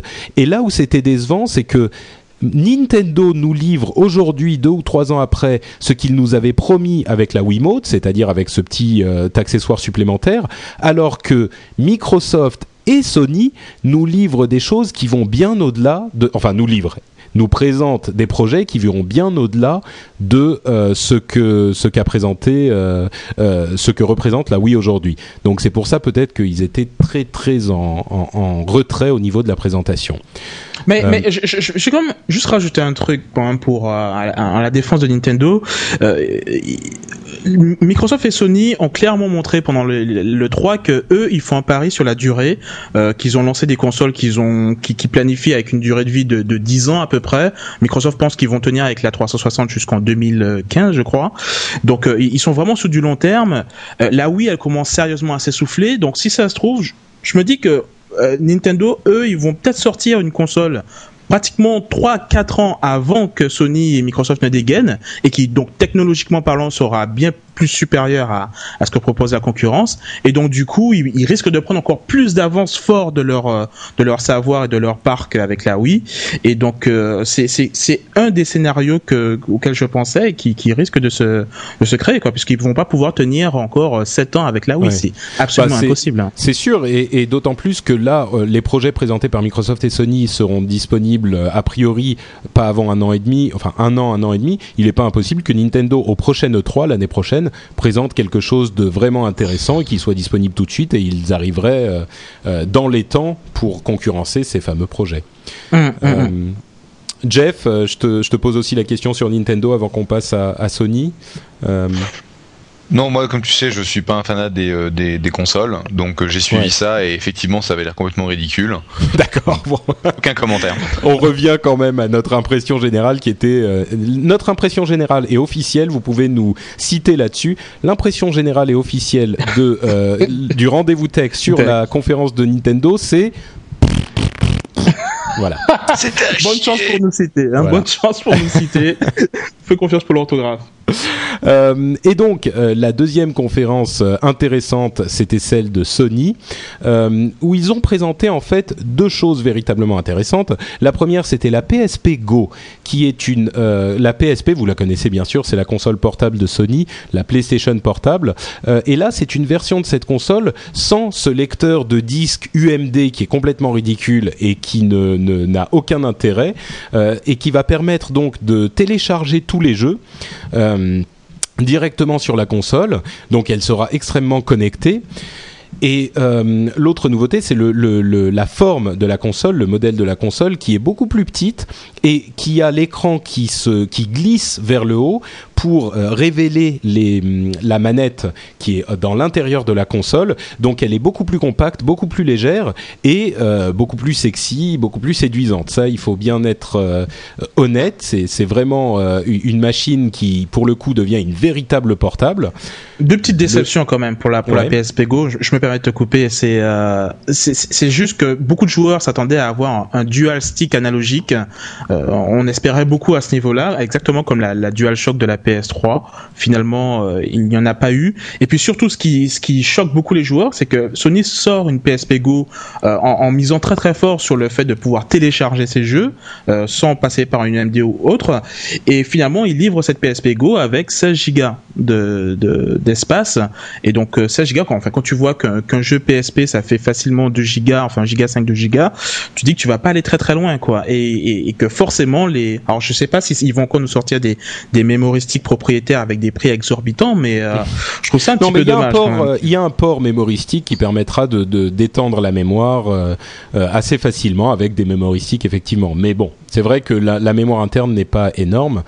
Et à, vrai dire, l'autre déception, c'est le fait que la PSP Go, qui sera disponible normalement à l'automne, est, est, à un prix assez élevé de 250 euros pour une petite mm. console portable. C'est le prix de la Wii, quoi. Donc ça reste quand même assez cher. Euh, mais la, la, PSP classique restera en vente. Moi, l'impression que j'ai eue, c'est qu'ils voulaient pas non plus trop la mettre en avant parce que euh, il faut savoir au niveau euh, de l'industrie que ce, ce, cette du téléchargement de, de, de, jeux directs sur vos machines a été euh, combattue bec et ongle par les, les distributeurs ou plutôt les, les, vendeurs de jeux vidéo, donc les chaînes de magasins hein, comme euh, euh, GameStop aux États-Unis ou Score Games ici en France ou Micromania, ce genre de choses, parce que évidemment, ça les met hors circuit complètement. on achète les jeux directement euh, sur la machine, et en plus, un jeu téléchargé ne peut pas être vendu d'occasion. Et toutes ces chaînes de magasins font une immense partie de leur beurre sur la revente de jeux d'occasion. Et là, c'est un moyen pour les développeurs de court-circuiter complètement tout ce marché contre lequel ils se battent depuis des années et des années. Et donc, s'ils y vont trop à fond, euh, euh je pense qu'il y aura une révolte de la part des, magasins euh, en dur, hein, le brick and mortar comme on les appelle, les magasins physiques, et, ils, sont en train de s'insinuer peu à peu, je pense, sur ce sur ce segment.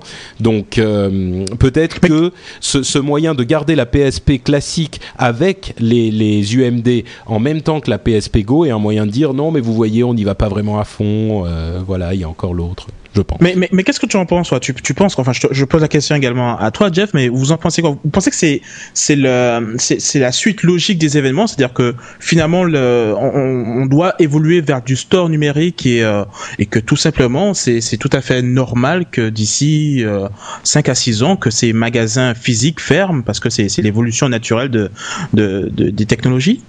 Moi, je pense qu'ils fermeront, fermeront jamais complètement. Il y en aura toujours. Mais par contre, il est évident qu'il faut, à terme, qu'il y ait une véritable offre intéressante euh, de, de, de, de, commerce électronique pour ces jeux-là aussi. Il n'y a pas de raison qu'on s'emmerde à, à, graver des CD, à les transporter dans des camions, à les stocker dans des magasins et, et à, les, à les, les vendre euh, aux gens qui doivent se déplacer jusqu'au magasin. Alors qu'il est, c'est le même problème que pour la musique et le, et le film et tout ça. Il devrait être possible de les obtenir euh, électroniquement euh, euh, mmh, aussi, mmh, à mon mmh. sens. Jeff, tu auras peut-être un autre avis de, de, vu de, avec un œil de, de professionnel de l'industrie de l'informatique? Bah non, moi je dirais il faut justement que ça aille encore plus vite. C'est-à-dire que la destruction, la destruction du modèle retail existant doit doit s'accélérer. Comme tu le disais, de toute façon, ils vont pas complètement disparaître. Simplement, ils devront trouver euh, de nouvelles offres, une nouvelle façon d'attirer le, le, client, parce que pour avoir comme tu le disais très bien, accès à des informations électroniques via un réseau, le fait de devoir euh, se, se déplacer et aller faire la queue à 11h du soir pour attendre la sortie de Botlek ou je sais pas quoi pour récupérer un CD alors que tu pourrais tout, euh, tout downloader, c'est n'importe quoi. Et, c'est même pas une question de modèle économique. Dans la chatroom, on dit Jeff président, moi je suis assez d'accord. et en plus, euh, euh, Révéane dit écologiquement parlant, c'est aussi quelque chose de, de néfaste, et c'est tout à fait vrai. Hein. C'est l'un des facteurs qui fait que bon, il n'y a pas de raison qu'on continue euh, avec ce type de, de de méthode. Euh, avançons un petit peu. Le, fameux accessoire, euh, un petit peu comme la Wiimote euh, de Nintendo, qui a été présenté par Sony, est un truc un petit peu bizarre, mais pour synthétiser les choses, c'était un accessoire qui était comme la, télécommande de la Wii, qui est un petit peu plus massif, avec une sorte de boule lumineuse au bout, qui a les mêmes fonctions, mais qui a l'air 10, 15, 20 fois plus précis et 10, 15, 20 fois plus réactif. C'est-à-dire qu'on a une véritable euh, euh, immédiateté entre le mouvement qu'on fait avec euh, cet accessoire et la réaction à l'image. Euh, là encore, c'était principalement des démos techniques et non pas des jeux véritablement aboutis qu'on nous présentait, sachant que cet accessoire devrait sortir vers le printemps 2010. Mais là où c'était très impressionnant, par exemple, c'est que il y avait euh, euh, les, les, démonstrateurs qui montraient les, les quelqu'un qui avait deux de ces accessoires, donc un dans chaque main, et qui faisait pour un jeu, par exemple, l'un qui représentait un bouclier et l'autre une épée. Et quand il se déplaçait, il bougeait, il activait Enfin, c'était vraiment une, une, représentation immédiate et, et, et, très exacte de ce qu'il faisait. Donc, pour tout vous dire, moi, quand je l'ai vu débarquer avec sa, sa, sa petit, son petit machin dans la main, là, euh, lumineux, brillant, euh, après avoir vu la démonstration très impressionnante de Microsoft avec le projet natal, je me suis dit, oulala, là là, le pauvre, euh, il arrive, il fait la gueule. Ah, mais oui. Et, et en plus, il avait l'air un petit peu dépité, donc on, tout le monde se disait il fait la gueule parce qu'il a vu ce qui s'est passé la veille euh, chez Microsoft et lui il se rend compte qu'il euh, doit venir présenter son petit truc pourri là euh, qui ressemble à une On qu'il a perdu à la courte paille et que c'est lui qui devait présenter euh. et, euh, et, et, au final à la fin de sa démonstration et eh ben j'étais plutôt convaincu et c'était pas facile du tout de gagner l'audience à sa cause et tout le monde était convaincu à la fin je crois hein, parce que le, le, produit était tout à fait intéressant et, et avait l'air de fonctionner très très efficacement. Donc même s'ils jouent pas dans la même cour. Hein. Faut, euh... bah, c'est pas non effectivement c'est pas tout à fait la même euh, la même la même euh, le même outil et le même type de de, de cible parce Clairement. que c'est pas le même fonctionnement mais c'est tellement efficace et ça fonctionne tellement bien en tout cas la démonstration qu'ils ont en fait que on peut tout à fait s'imaginer euh, s'amuser avec avec ce, cet accessoire mmh, alors que départ mmh, on s'est mmh. dit bah c'est une Wiimote version Sony et ça va être la même chose que ce que nous fait Nintendo quoi. Euh, donc, euh, donc voilà, il y avait également, euh, euh pardon, j'ai fait mon explication, mais peut-être que Jeff ou Yann, vous avez des choses à dire sur ce truc non, spécifiquement. Non, je, crois je, que... je, je, rajouterai un truc, mais une fois tu auras terminé. D'accord. Donc il y avait effectivement euh, d'autres. L'autre chose qui était intéressante dans la présentation de Sony, c'était les jeux qui enfin, enfin arrivent sur Sony. Il y avait une, un, un, une, un line-up, une série de présentations de jeux qui était très impressionnante. Il y avait des choses comme euh, God of War 3, Uncharted 2, certains jeux qui seront aussi sur la Xbox comme Assassin's Creed 2, euh, des choses comme ça. Les amateurs euh, connaîtront. Euh, et, et Final Fantasy 14. bon, moi, c'est pas vraiment ma tasse de thé parce que j'ai ah, un, peu soupé des. Oui, mais j'ai soupé des jeux japonais. Moi, j'en ai marre. Faire toujours la même chose avec la même gamine ridicule, le même oh, euh, crétin un petit peu imo avec ses cheveux longs et sa grosse épée qui est jamais qui est jamais content. Enfin bon. C'est personnel, hein. mais c'est tout de même un très, gros jeu, un très gros jeu. Surtout que Final Fantasy XIII venait d'être euh, véritablement présenté I'm Sandra, and I'm just the professional your small business was looking for. But you didn't hire me because you didn't use LinkedIn jobs. LinkedIn has professionals you can't find anywhere else, including those who aren't actively looking for a new job but might be open to the perfect role, like me. In a given month, over 70% of LinkedIn users don't visit other leading job sites. So if you're not looking on LinkedIn, you'll miss out on great candidates like Sandra. Start hiring professionals like a professional. Post your free job on linkedin.com/people today. Flexibility is great. That's why there's yoga. Flexibility for your insurance coverage is great too. That's why there's United Healthcare Insurance Plans. Underwritten by Golden Rule Insurance Company, United Healthcare Insurance Plans offer flexible, budget friendly coverage for medical, vision, dental, and more. One of these plans may be right for you if you're, say, between jobs, coming off your parents' plan, turning a side hustle into a full hustle, or even missed open enrollment. Want more flexibility? Find out more about United Healthcare Insurance Plans at uh1.com. sur, euh, pour Microsoft. Euh, là, ils ont présenté euh, Final Fantasy XIV pour Sony. Euh, il, il n'y a aucun doute qu'il sera pas exclusif, mais il n'empêche que c'était quand même assez euh, intéressant. Et, mmh. et d'une manière générale, pour tous les autres jeux, en dehors de ces présentations-là, il y avait quand même un, un, un, une série de jeux très, assez intéressants comme Rock Band Beatles ou des jeux comme Alan Wake ou Heavy Rain ou des choses comme ça qui montraient que le 3 était très très efficace cette année. C'était une très bonne cuvée de l'E3, donc beaucoup de choses intéressantes à venir dans les mois qui viennent en domaine, dans le domaine des jeux vidéo. Et un dernier jeu dont je voudrais parler, qui, avait, qui a passé un petit peu inaperçu pendant le salon en lui-même, mais qui après le salon a, commencé à faire du bruit, c'est un jeu pour Nintendo DS qui s'appelle Scribble Notes, comme euh, Cosmonaut mais avec Scribble. Et Scribble, ça veut dire gribouiller. Et le principe du jeu, c'est que euh, c'est un jeu en deux dimensions, donc un jeu de plateforme classique, euh, pas très beau, sauf que vous avez à chaque fois, à chaque tableau, un, puzzle. vous devez arriver jusqu'à la sortie ou arriver jusqu'à l'objet que vous devez trouver. Et euh, pour ce faire, vous pouvez par moment euh, écrire le nom, enfin écrire un nom, un nom commun hein, de, grammaire, un nom commun sur l'écran par exemple, vous choisissez d'écrire, euh, euh, je ne sais pas moi, cheval. Et eh ben, quand vous l'écrivez, un cheval va apparaître dans le jeu et vous pourrez vous en servir. Ça vous donnera un moyen de sortir du truc. Et ce qui était impressionnant, c'est qu'ils ont, ont intégré une base de données de dizaines de milliers de noms. Et tous euh, ont une efficacité dans le truc. Genre, euh, j'entendais des des, euh, des, des rapports par rapport à ce jeu. Les gens, en fait, étaient invités par les développeurs à essayer de trouver des noms qui n'étaient pas euh, inscrits dans le jeu. Il y a des gens qui ont carrément essayé de faire, euh, d'écrire euh, machine à remonter le temps, et ben c'était intégré dans le truc. des gens qui ont écrit Twitter, il y avait la, la fail whale, la fameuse, la fameuse ah, whale, comme on dit whale en anglais. La baleine. Voilà, la, baleine, de, de Patrick, si t'arrives. je sais pas, je sais pas ce qui se passe. J'ai fait trop d'anglais ces derniers jours.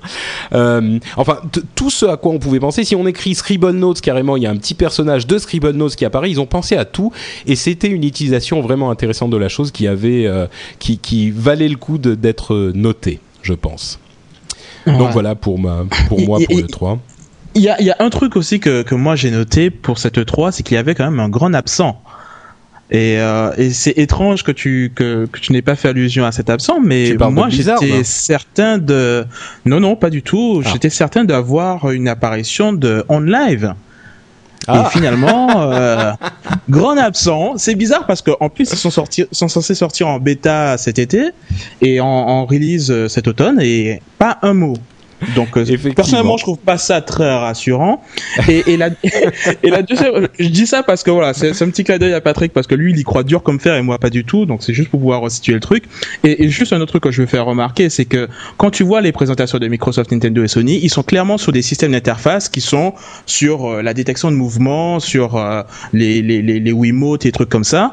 Or, on live, lui, se base sur une manette qu'on te file. Donc typiquement les jeux oui, ben tu les verras jamais sur OnLive. Les jeux qui vont arriver sur Natal non plus, ni les trucs euh, de la de la Wiimote Lite de, de Sony. Donc euh, c'est pas pour dire, hein, mais bon, moi je le sens de moins en moins ce truc.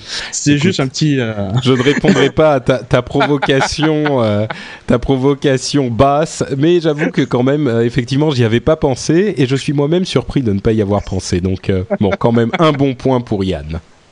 Le, seul, le seul commentaire que je ferai, c'est parce que j'avais, j'ai pas eu le, temps de, de, passer à E3, c'est que les quelques CEO de, de, de, mon portefeuille qui sont passés à la conférence m'ont dit que de façon unanime, euh, la conférence avait retrouvé son statut, c'est-à-dire que l'année dernière c'était vraiment, euh, c'était, c'était mort, il y avait vraiment pas grand monde et euh, il y avait pas beaucoup d'annonces, alors que là ils ont vraiment trouvé qu'il y avait une grosse participation de la plupart des boîtes et énormément de monde et beaucoup de business et donc c'était très, ils très bullish.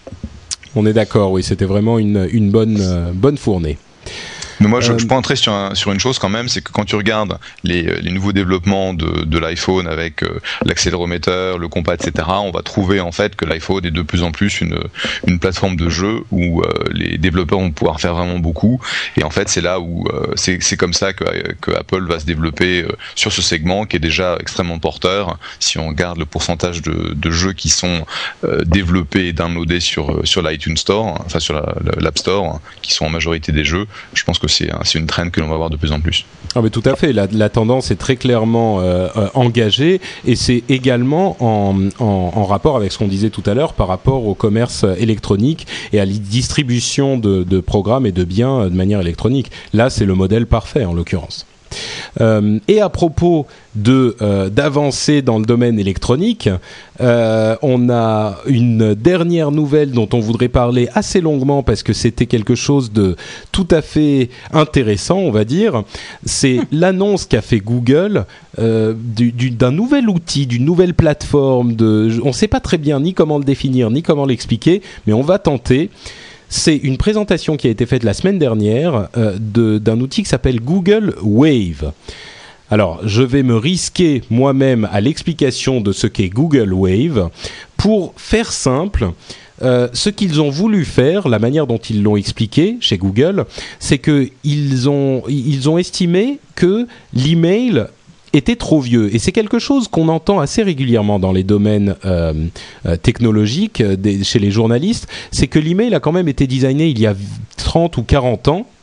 le fonctionnement de l'email qu'on utilise actuellement, en fait, c'est une métaphore du, courrier classique. On écrit un courrier, on l'envoie à quelqu'un, il le reçoit et il l'ouvre. S'il veut nous répondre, il doit réécrire un nouveau courrier, etc., etc.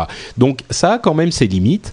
Et euh, si on imaginait un système de communication euh, aujourd'hui, avec les possibilités qu'on a euh, en informatique aujourd'hui, les choses seraient certainement designées de manière très différente. C'est de, ce, de cette base qu'est partie l'équipe en question qui a designé Google Wave. C'est l'équipe qui avait designé Google Maps, donc les cartes de Google qui ont changé la face de la carte sur Internet. donc là, ils s'attaquent à quelque chose d'un petit peu plus gros. Alors la manière dont ça fonctionne, leur outil, c'est que il y a euh, une interface qui est un petit peu similaire à celle de votre email classique. Donc, euh, vous, avez une liste de messages. Quand vous cliquez sur l'un de ces messages, vous, avez sur le pan d'à côté euh, le message qui apparaît. Et vous pouvez taper votre message très simplement comme sur un email normal. Vous intégrez ensuite, euh, vous n'allez pas envoyer ce message à quelqu'un, mais vous intégrez votre contact, euh, vous l'incluez dans ce message. Ce qui fait qu'il va pouvoir le voir. Et il va pouvoir y répondre à la suite, par exemple. Et s'il écrit quelque chose à la suite de ce document, vous allez le voir également. C'est-à-dire que le document n'est pas quelque chose que vous avez envoyé, mais quelque chose euh, que différentes personnes peuvent modifier. Donc non seulement il peut écrire quelque chose à sa suite pour y répondre, mais il peut également euh, modifier quelque chose que vous avez déjà écrit vous-même. Et euh, là où ça devient intéressant, c'est que les modifications se voient en temps réel. Mais quand on dit en temps réel, c'est même pas avec 3 secondes de décalage, c'est avec quelques millisecondes de, décalage, vous allez voir le, changement.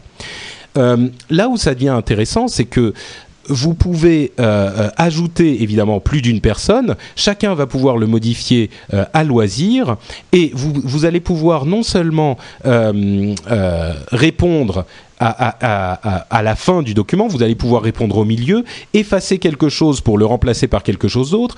Vous allez pouvoir également euh, mettre ce document euh, euh, intégré à une page web pour pouvoir vous en servir comme un, truc de présentation qui va pouvoir être modifié par votre communauté, par exemple. Vous allez pouvoir également intégrer des participants à cette conversation qui vont pas être eux-mêmes des participants, mais des sortes de robots qui vont avoir des effets sur cette euh, sur ce document. Par exemple, ils ont montré quelque chose comme euh, le fait de de, euh, modifier les mots automatiquement pour les traduire, donc ça fait une sorte d'aide à la traduction en direct.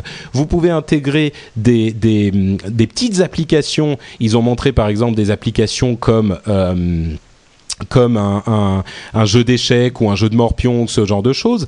Et cet ensemble de technologies réunies fait que ça emprunte un petit peu de, de, de, de fonctionnalité de tous les différents outils qu'on a aujourd'hui, que ça les réunit en une place euh, extrêmement compacte et pratique et bien euh, euh, conçue et euh, ça lui donne une nouvelle utilité que les autres n'avaient pas.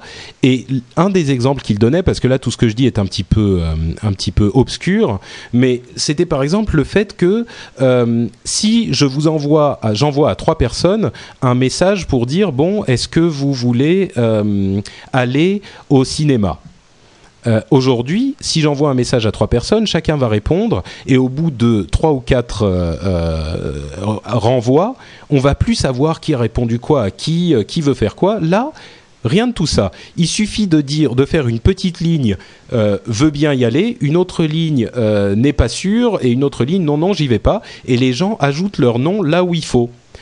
Euh, et, le document ne s'allonge pas, il est simplement modifié et tout le monde peut le voir. Euh, un autre outil qui est intéressant, c'est que ça devient une véritable conversation. Donc si on est tous les deux en train d'é- d'éditer le même document au même moment, on va pouvoir se répondre en direct. Si quelqu'un s'en va, ben, il pourra revenir voir ce qui s'est passé euh, ensuite. Et il y a une fonction qui s'appelle le replay, le playback, pardon, qui va vous permettre de là où si vous avez un email qui est euh, envoyé après 5 ou 6 étapes, vous allez devoir tout relire, c'est super chiant. Là, vous pouvez reprendre le tout début de la conversation et vous pouvez cliquer sur avancer, avancer, avancer pour euh, voir les différentes étapes de la conversation et suivre la chose comme elle s'est passée de manière beaucoup plus naturelle. Quelqu'un parle, l'autre lui répond, etc., etc., plutôt que de partir sur des dizaines et des dizaines de pages incompréhensibles avec des, euh, des dates et des machins et des, des, des signes de, de réponse, etc., qui deviennent euh, totalement ingérables.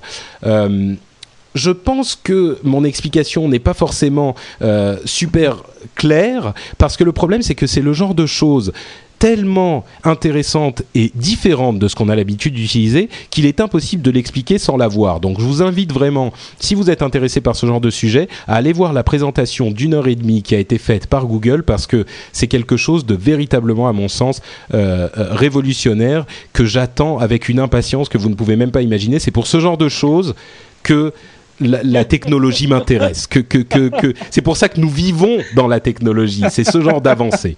Et là, c'est une, c'est une, une porte ouverte énorme à Yann, dont, dont je suis sûr qu'il va avoir un avis un petit peu différent du mien.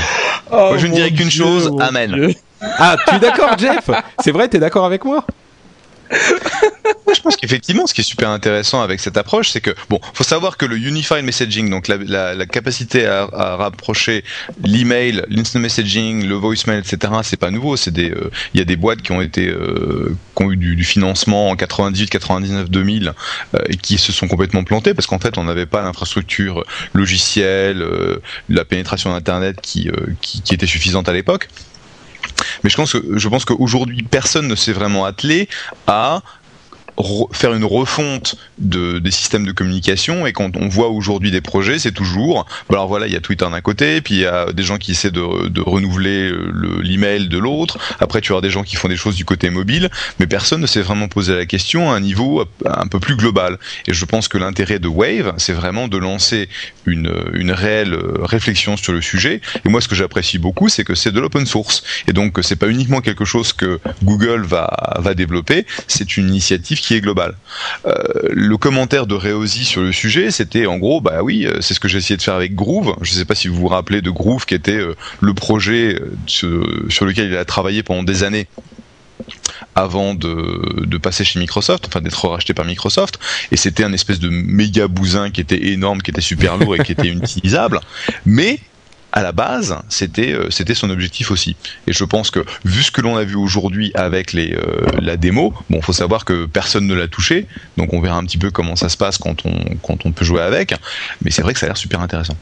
Et ce qu'il faut dire effectivement, comme tu disais, c'est de l'open source. Ça veut dire que c'est utilisable par n'importe qui. Il est tout à fait imaginable, par exemple, que le jour où il sera euh, euh, livré, euh, Microsoft utilise ça et fasse son serveur Microsoft Wave, et tout le monde pourra remanipuler l'interface, l'adapter, l'améliorer à sa sauce. Et c'est véritablement quelque chose qui est une sorte de on va pas dire service pour l'humanité parce que c'est un petit peu fort et puis il y a certainement une intention mercantile derrière de la part de, de, de... non mais c'est à dire que Google est une société euh, à but lucratif qui là livre un projet de la même manière que Sun euh, gère Open, Office et le donne à tout le monde. Là, il y a une véritable intention d'ouverture et de, de, possibilité pour tous de venir et de l'utiliser qu'on n'a qu'on n'a pas l'habitude de voir chez des sociétés de, de ce type franchement, je pense que cette décision-là, ce dont tu parles, le fait que ce soit open source, je pense que c'est purement politique. Honnêtement, enfin, pendant que je regardais la conférence, moi, tout ce que je voyais, c'était qu'il s'agit d'un système centralisé qui sera hosté chez Google. Donc, Google aura toutes les informations nous concernant sur ce qu'on sur non, ce là, tu, tu, tu trompes. Tu attends, trompes, attends, attends, attends, attends. Non, non, non, attends, attends, attends, Je, je dis comment moi j'ai vécu le truc, c'est-à-dire que la conférence commence, ils nous montrent ça, et moi je, je voyais le truc comme ça, jusqu'au moment où ils disent, mais attendez, c'est un système open source, donc si vous nous faites pas confiance sur le fait de, de hoster nos trucs et que vous voulez hoster vous-même avec votre confi- confidentialité, on vous propose également de le télécharger, c'est un produit open source, vous pouvez modifier et avoir le contrôle total sur le truc, mais honnêtement, moi, je, je, je pense que c'est purement pour pouvoir contrecarrer cet argument, comme quoi Google a, a la fâcheuse, enfin, a, cette identité de, de toujours vouloir fourrer son nez dans, dans nos mails, etc. Et je pense qu'ils en sont conscients, et donc c'est une réponse aux gens qui pourraient éventuellement euh, avoir cette critique.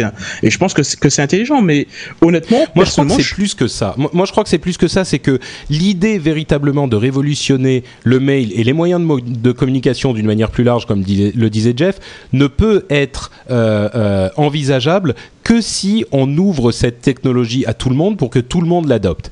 Si on garde ça en système propriétaire, ça ne peut pas se diffuser à tout le monde. Et même là, euh, aussi enthousiaste que je sois, je suis convaincu qu'il y a une énorme partie des gens qui utiliseront toujours leur email classique auquel ils font confiance dans dans cinq ans, même si Wave arrive et, et- et révolutionne le monde. Euh, Il, le, ça va pas tout remplacer tout de suite et ça va même pas tout remplacer tout court. hein. Twitter sera même- toujours là, les autres seront toujours là. Et, et là, vas-y, Yann, je te laisse parler parce que je sais que des choses à dire.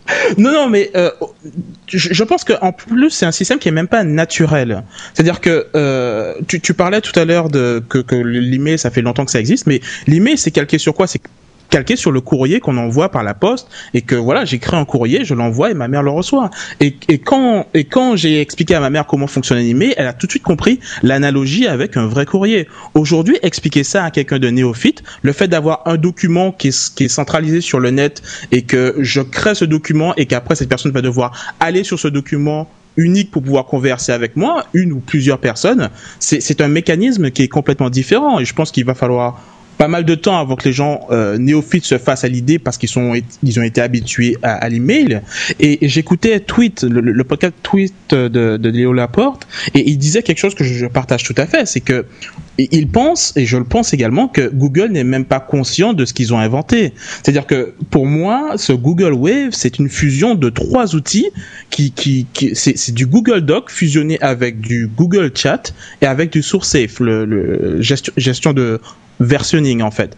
Et, ils ont ils ont fusionné ces trois outils, ils ont sor- ils l'ont appelé Google Wave, mais je pense que eux-mêmes ne ne savent pas exactement comment utiliser le truc. Et puis ils, ils proposent une API qui en plus apparemment n'est pas orientée desktop, donc euh, on, ne risque pas de voir arriver des clients lourds qui vont qui vont s'appuyer sur euh, sur euh, Google Wave et donc tu penses également, enfin, c'est également pour ça que je suis très sceptique par rapport à ça, puisqu'ils n'ont pas parlé non plus de Google Gear, de, de l'intégration de du Gear avec ça. Si, si, ils en ont oui. parlé, ils en ont parlé. Et, le- et le truc, c'est que tu n'as pas besoin de gear pour le pour l'utiliser, sauf alors, par exemple, un.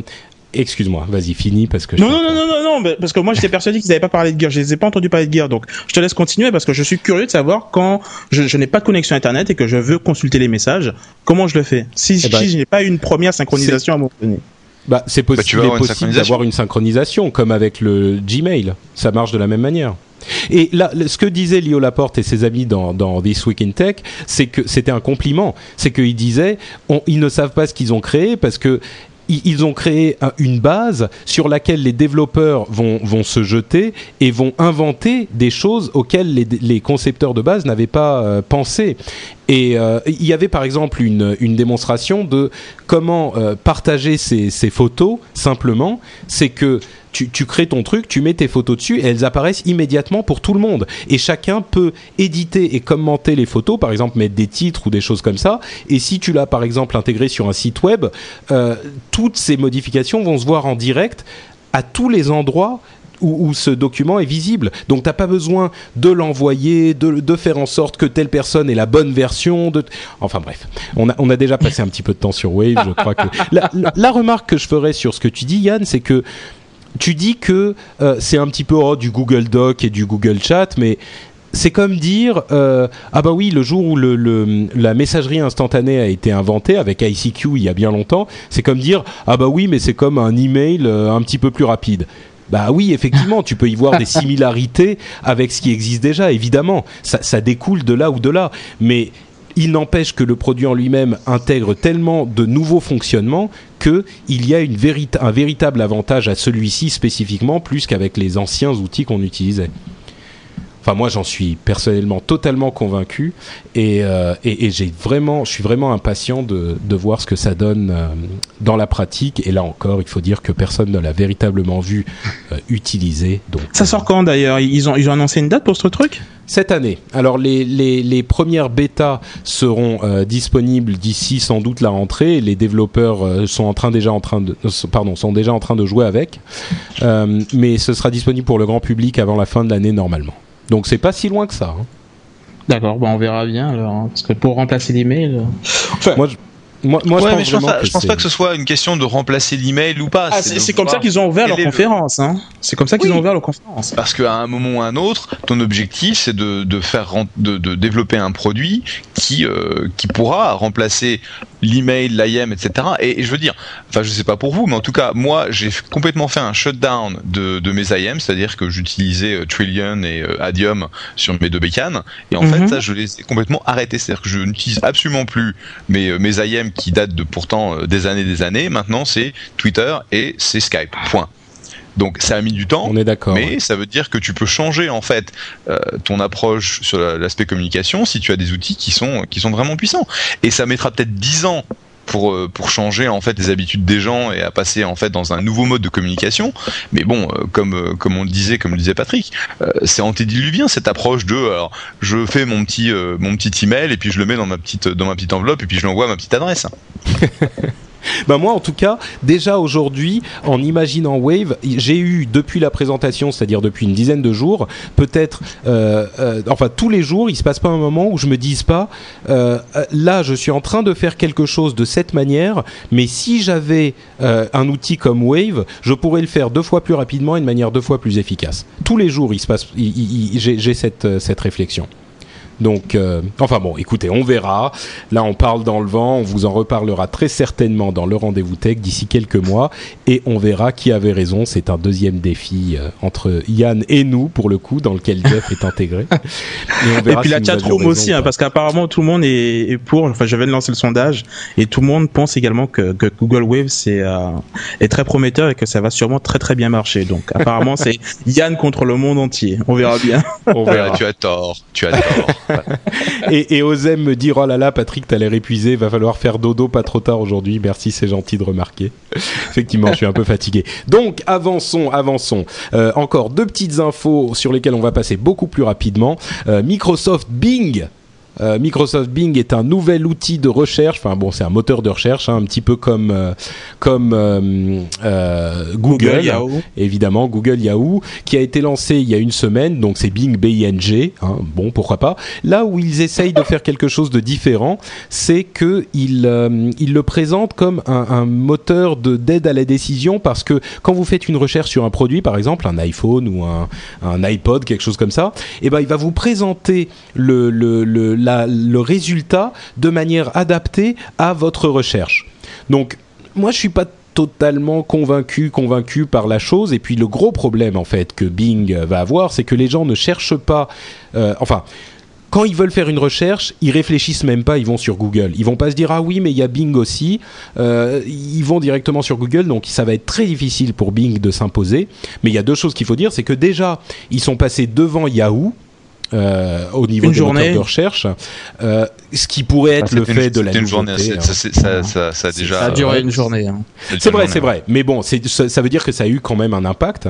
Et puis ce qu'il faut dire aussi, c'est comme le dit euh, Jason Calacanis, euh, un, un fa- un- un- quelqu'un qui est très célèbre dans le domaine de la technologie, qui est le, le président de Mahalo, qui est un autre moteur de, moteur de recherche, c'est que chaque pourcent de la- l'industrie, enfin du business de la recherche, représente un milliard de dollars de business. Donc, même si Bing euh, a, ne grappille que 5, 6, 7%, eh ben, c'est quand même pas négligeable et c'est pas tellement risible non plus. Mais tu l'as testé toi pour quelques recherches Oui, j'ai testé, oui. oui, oui. J'ai lancé deux tests moi avec et j'ai vraiment pas été convaincu. Je l'ai comparé directement à Google qui, qui euh, je lui ai demandé enfin je lui ai demandé où était la Guadeloupe. Hmm. Et, euh, et puis euh, il s'est planté. Enfin, il m'a proposé des, locations de bagnoles en Guadeloupe, alors de me, de me sortir un, lien de, d'une carte. Et après, je lui ai demandé Where is Brian? Et euh, puis là encore. Euh, mais c'est des questions à la con, ça. mais non, mais. Pose ça à Wolfram Alpha, t'auras la même chose. Je veux dire, la, question, c'est sur quel type de recherche est-ce que Bing offre des réponses plus intéressantes? Et je pense que c'est tout, ce qui est navigationnel, c'est-à-dire euh, là où tu veux avoir plus que juste l'information brute, mais une, une indication, une map, une présentation parce que c'est il y a du shopping, c'est pas inintéressant. Ah, mais je dis pas, je dis pas que ça va remplacer, ça va remplacer Google. Bah, c'est ça, c'est-à-dire que, c'est un outil qui est là pour certaines utilisations et les, les, la question de l'achat de produits est quelque chose qui a été vraiment mis en avant par Microsoft et peut-être que pour cette utilisation précise, ils sont meilleurs que Google parce que Google ne fait que euh, un agrégat de, de liens et Bing euh, euh, est, prévu pour faire une, organisation des résultats un petit peu plus pertinente par rapport aux, produits que vous avez recherchés, notamment. Hein, c'est l'un de leurs trucs. Donc, euh. en tout cas, vous pouvez aller les, essayer vous-même. On a un outil de comparaison qui est simplement un outil de recherche qui va vous ouvrir deux fenêtres avec le résultat dans l'un des moteurs et dans l'autre directement dans votre navigateur. On mettra les liens dans le, le, les notes de l'émission et vous pourrez voir ça vous-même et tester par vous-même.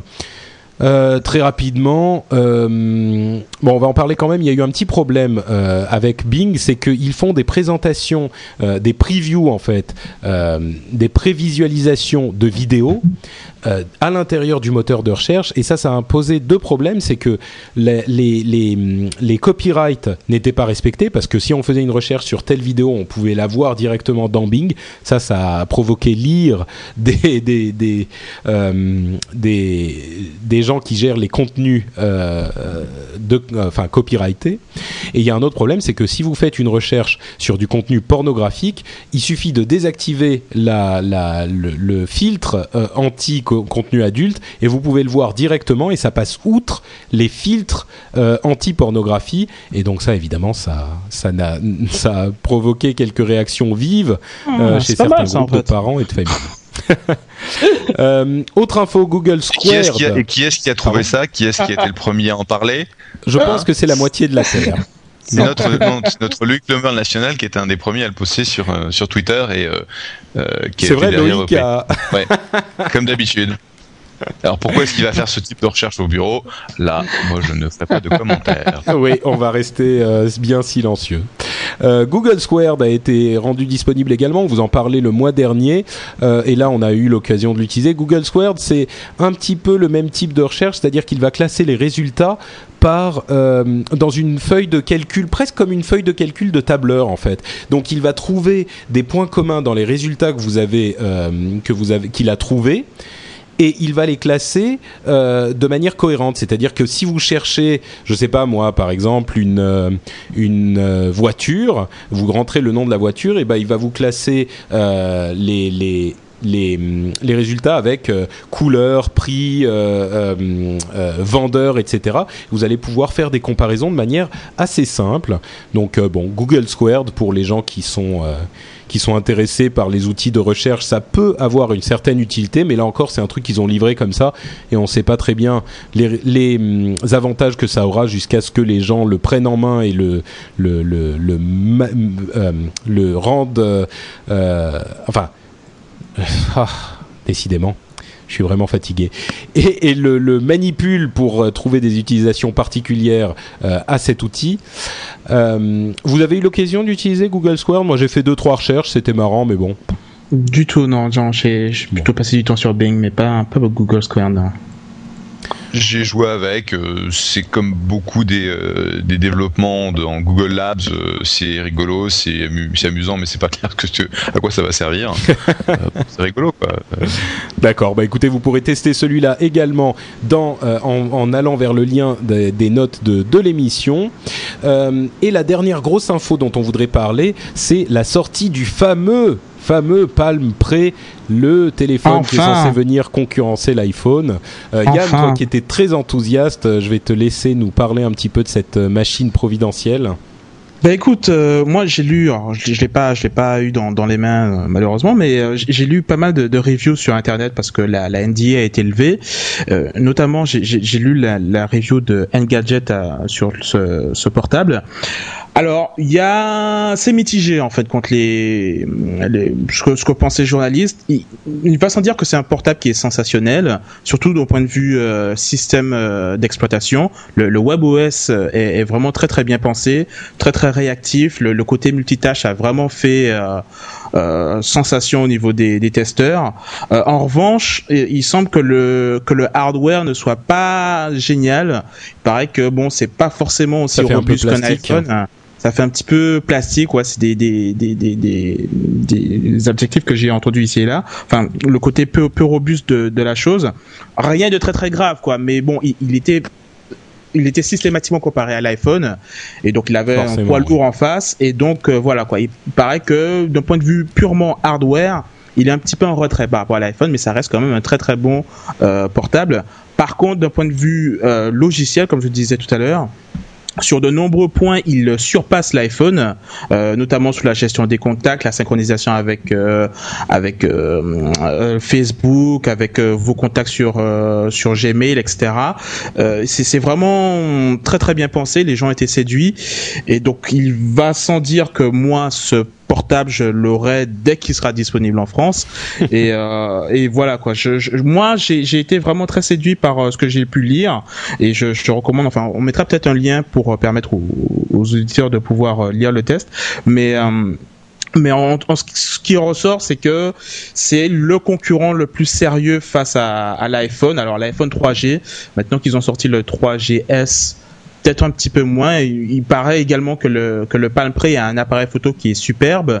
Bon, maintenant qu'ils ont amélioré celui de l'iPhone, il sera peut-être euh, moins super que ça, mais euh, mais ça n'en demeure pas moins un téléphone sensationnel et je, je pense que entre, entre le, le, le, 3GS et le Palm Pre, moi il y a, pas de il a pas de doute, et ce sera vraiment celui que je recommanderais à tous les gens qui me poseraient la question quoi. Le Palm Pre, tu veux dire?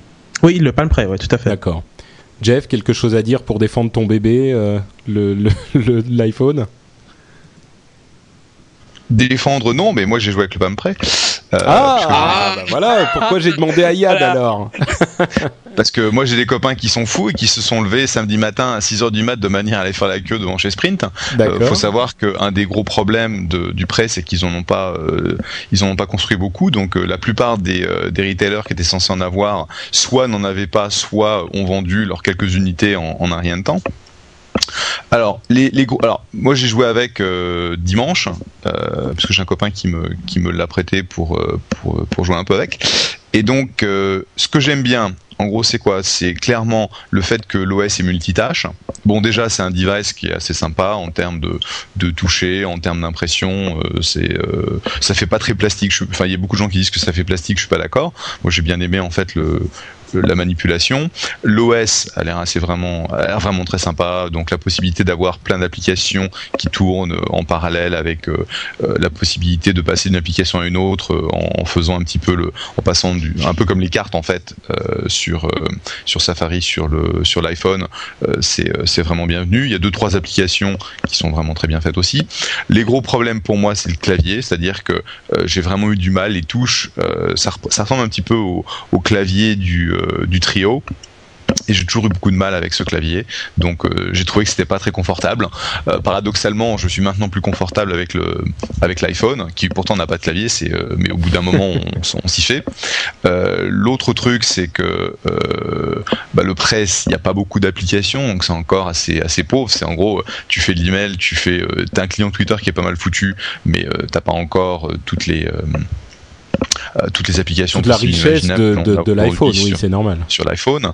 Et euh, je suis pas clair que ce soit. Enfin, on va voir un petit peu ce que ça donne avec le le l'iPhone 3GS euh, et le nouvel OS.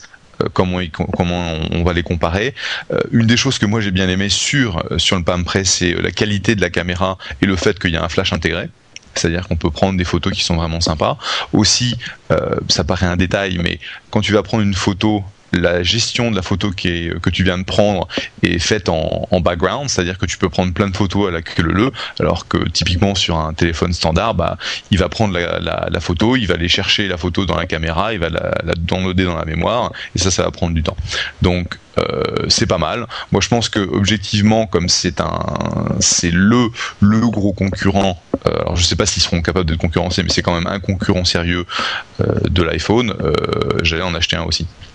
Ah oui, d'accord. Ah, Donc tu as quand même été séduit, quoi. Euh, bah, si tu veux, étant donné que pas mal de mes investissements aujourd'hui sont sur euh, les nouvelles plateformes mobiles, je pense pas que l'on puisse ignorer euh, que ce soit le, le, Android, et donc euh, ce que fait ce que fait Google et le prêt. Euh, j'ai j'ai plein de mes enfin j'ai quelques-unes de mes boîtes qui ont lancé en fait des applications sur euh, sur le prêt qui vont être sur le sur leur store dans quelques jours.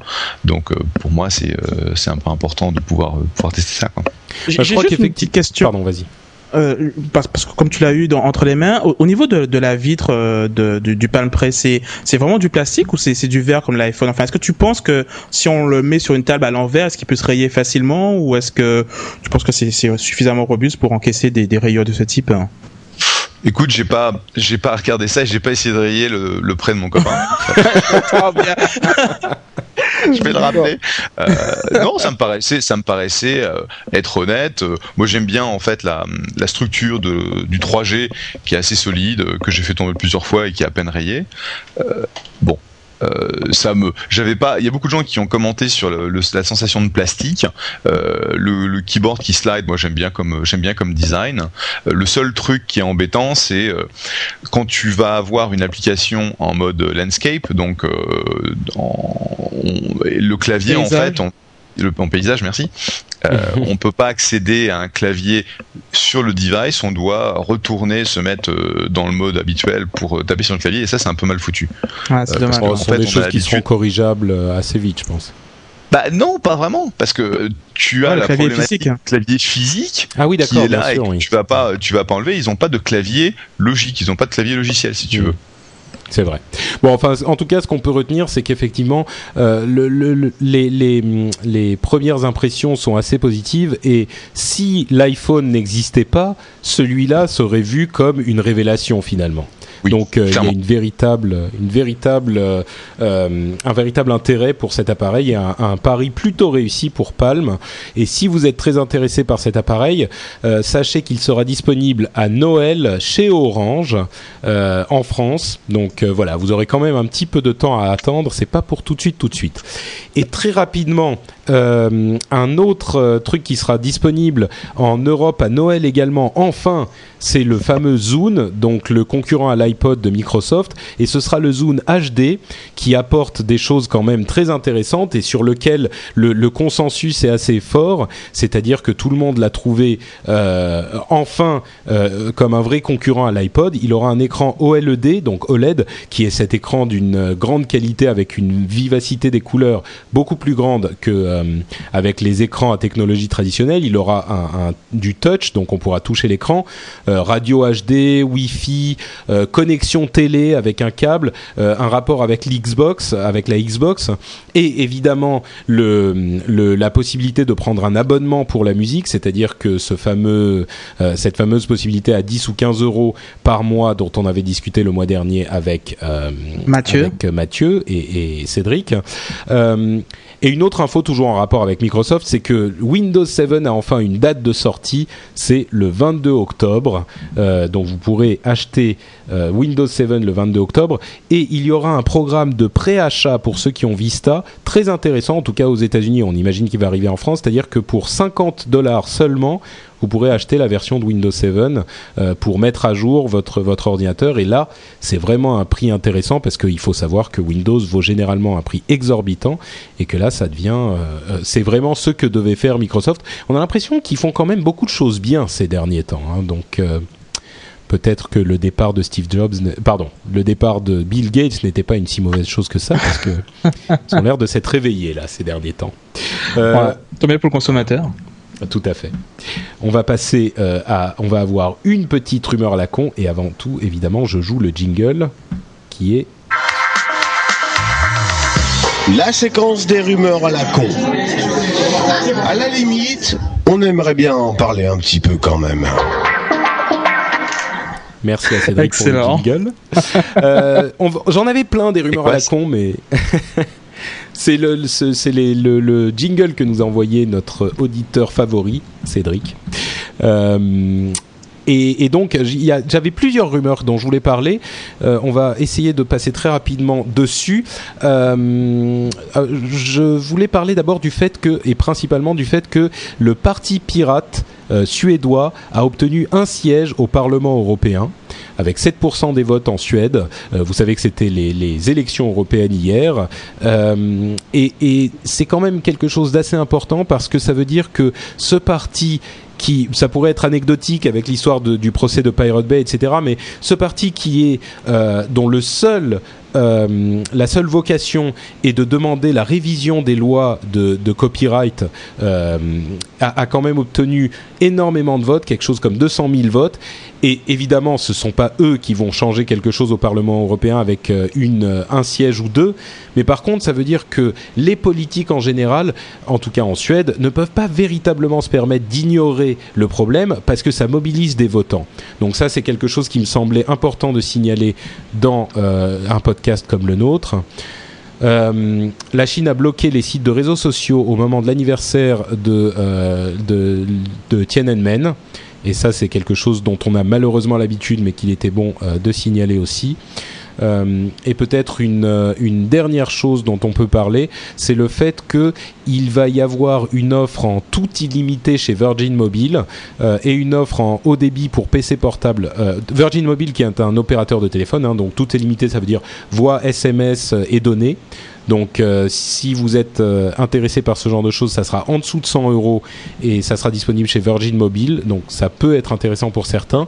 Euh, et il y aura une offre aussi au débit très bientôt chez Auchan. Quand on dit au débit, c'est pour PC portable. Ça veut dire que vous avez une petite carte à insérer ou une, un petit, une petite clé USB à insérer pour avoir une connexion Internet vraiment illimitée chez Auchan. Et tout ça, ça c'est intéressant, mais ce qui serait vraiment vraiment intéressant, ça serait que euh, Free obtienne une quatrième licence, de téléphone mobile. Et avec une alliance avec euh, le groupe Bolloré, il n'est pas impossible que ces choses, euh, cette chose se, réalise enfin. C'est un petit peu un fantasme de, geek qu'on a depuis des années. Et là ça risque d'arriver. Et il faut savoir que ça serait très certainement révolutionnaire pour le marché des offres de, de, des téléphones téléphone portable parce que Free est la société qui a véritablement fait bouger les choses. C'est les fournisseurs d'accès Internet quand ils sont arrivés et les choses n'ont plus jamais été les mêmes à partir de leur arrivée. Et il n'est pas impossible du tout que s'ils arrivent sur le marché des téléphones portables, ils fassent le même genre de révolution et de chamboulement. Donc on croise les doigts pour que la concurrence soit enfin effective sur ce marché également, ce qui n'est pas encore forcément le cas euh, aujourd'hui. Voilà pour nos rumeurs et nos histoires à la con très rapide.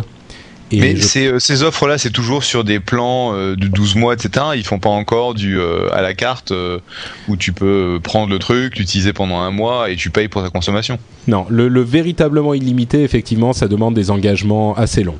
Mais ça, ça c'est presque compréhensible. Moi, je prends ça me cet aspect-là ne me dérange pas moi personnellement. Le fait qu'on doive s'engager sur 12 mois, je peux le comprendre. Parce que quand on a quelque chose de véritablement illimité, bon, évidemment, si on est là pour un mois, on a juste besoin de ça juste pendant ce mois-là, et on va exploser les, compteurs pendant un mois, et le lendemain, euh, bah, c'est fini. Enfin, le mois suivant, on le rend parce qu'on en a plus besoin. C'est presque. Tu vois, je comprends qu'ils aient besoin d'avoir un équilibre à ce niveau-là. Mais bon, mmh. peut-être que les autres seront seront moins convaincus. Euh, Bon écoutez, ça va être tout pour nos news. On passerait rapidement à la conclusion de notre émission avec un conseil logiciel qui se double en site fantastique puisque c'est un petit peu euh, deux choses en même temps. C'est le, la plateforme Steam. Alors Steam, qu'est-ce que c'est? C'est le, le logiciel de la société Valve qui édite des jeux vidéo. Et il vous propose en fait de télécharger un, un, un logiciel qui s'appelle Steam. Vous créez un compte chez eux et ça vous donne une interface de euh, gestion de vos jeux, de gestion et d'achat de jeux sur Internet. On parlait de vente de, de logiciels dématérialisés il y a quelques minutes. Là, ça vous permet de faire ça très simplement sur euh, votre ordinateur. Et là où ça devient intéressant euh, pour tous les auditeurs, c'est que non seulement vous pouvez acheter des jeux euh, facilement, mais vous pouvez également en bénéficier si vous n'avez pas envie de dépenser vos sous, parce que vous pouvez aussi très facilement voir des vidéos et également télécharger des démos gratuites de la même manière que vous le faites sur votre Xbox 360. Et ben là, même si vous n'avez pas de Xbox, vous avez un petit peu les mêmes avantages sur votre PC euh, avec ce logiciel Steam. Euh, vous pouvez euh, voir des vidéos, télécharger des démos, etc., etc. Et je vous le recommande vraiment. C'est extrêmement bien fait, très très stable. Ah, c'est vraiment bien foutu. Euh, oui, tu l'utilises, Steam euh? Bah, euh, bah écoute, c'est c'est vraiment bizarre que tu le proposes euh, pour cet épisode puisque j'ai ouvert un compte Steam euh, hier pour la première fois. J'ai pour euh, m'acheter justement le, Team Fortress 2, le, jeu de Valve là, le, FPS, et, euh, et j'ai vraiment été séduit par le truc quoi, parce que c'est vraiment super bien fait. Tu, tu as tu as vraiment beaucoup de jeux qui sont à l'intérieur, tout est centralisé. Et moi, ce qui me plaît beaucoup aussi, c'est que tu peux aller sur euh, différentes machines et euh, installer ton jeu. C'est-à-dire que tu installes Steam, c'est un petit client assez léger, je crois que ça fait une cinquantaine de mégas. Tu, tu te logs et tout, et euh, même si tu as oublié de prendre ton jeu parce que il est chez toi, tu es parti en vacances, tu es, sur le, PC d'un- pote, et tu as oublié de récupérer ton jeu, ben, tu te connectes euh, euh, chez ton ami, tu télécharges le client Steam et tu peux retélécharger le jeu. Et comme tu es connecté avec ton compte, donc euh, Valve peut, peut vérifier que tu es bien le propriétaire du jeu et te laisser jouer. Donc on est vraiment dans un univers entièrement dématérialisé, et quel que soit l'endroit où tu es, tu peux télécharger tes jeux, tu as t'as ta bibliothèque, tu as toute ta liste d'amis un petit peu à la philosophie Xbox Live où tu peux rester en contact avec les gens avec qui tu t'es bien amusé online, que ce soit sur Team Fortress, sur euh, Command Conquer ou n'importe quel jeu. Donc c'est, on a vraiment un aspect communautaire, un aspect démat- dématérialisé et, euh, et j'appuie fortement cette recommandation parce que j'ai vraiment été séduit par, euh, par Steam également. Quoi. Bah écoute, euh, comme quoi tout arrive, nous tombons d'accord et nous terminons l'émission heureux et amis. Non, non, non, je suis pas d'accord, je suis pas d'accord. Mais si, je suis d'accord. Mais je voulais juste mentionner que euh, Bounty, qui est une boîte française euh, qui a été lancée par les frères Nouzaret en 2001, était un des pionniers dans le domaine du download électronique de jeux. Et c'est quelque chose qu'ils avaient, euh, avaient donc développé depuis depuis six ans. Ils ont vendu cette activité l'année dernière pour se focaliser sur café.com, qui est un portail pour les jeux flash, donc tout ce qui est social gaming. Eh ben écoute, euh, c'est un autre site sans doute à visiter. Et ben voilà, alors Steam, ça sera notre euh, notre euh, euh, conseil logiciel et café.com, tu dis, C A F E? Euh, cafe.com, oui. cafe.com pour le site fantastique. Hop, voilà, on double. Et un shout, et un beaucoup. shout-out à Mathieu et Roman qui sont deux mecs super cool. Et qui Ça sont marche. des entrepreneurs français. Ça marche. Shout out à, à Mathieu et Roman. Euh, bah écoutez, on avait une petite explication d'Arnaud sur les systèmes d'exploitation, mais je pense qu'on va la laisser pour le mois prochain euh, parce qu'on a déjà été un petit peu long. Euh, et donc je vais conclure l'émission en vous disant, en vous remerciant encore une fois de nous, de nous avoir laissé des messages et des avis très nombreux sur iTunes. Merci encore à vous tous d'avoir pris le temps de faire tout ça. Si vous voulez laisser des commentaires sur l'épisode, vous pouvez aller sur le site euh, lrdv.fr, LRDV pour le rendez-vous. Vous le savez évidemment. Euh, vous pouvez nous envoyer un mail à tech at frenchspin.com euh, et vous pouvez retrouver Yann sur, sur Twitter à twitter.com slash Yann Allais. Voilà. Exactement. Et son site yannalais.com. Et vous pouvez et vous pouvez trouver Jeff sur Twitter à twitter.com slash Jeff pour euh, bénéficier de tous ces sages conseils dans tous les domaines de du business et de la vie aussi. N'est-ce pas Jeff? Aussi. Aussi. en anglais dans le texte. En anglais. si vous avez des, tuyaux pour pouvoir lui trouver un MacBook 15 ou 17 pouces, ça marche aussi. Je pense qu'il sera preneur. ah ouais, tout à fait. Je veux savoir où ils sont en vente. Je les veux maintenant. Et vous pouvez me retrouver sur Twitter, sur twitter.com/slash notepatrick. On vous remercie tous de votre fidélité et on vous dit à dans 15 jours pour un prochain épisode du Rendez-vous Tech. Ciao à tous. Salut. Salut à tous.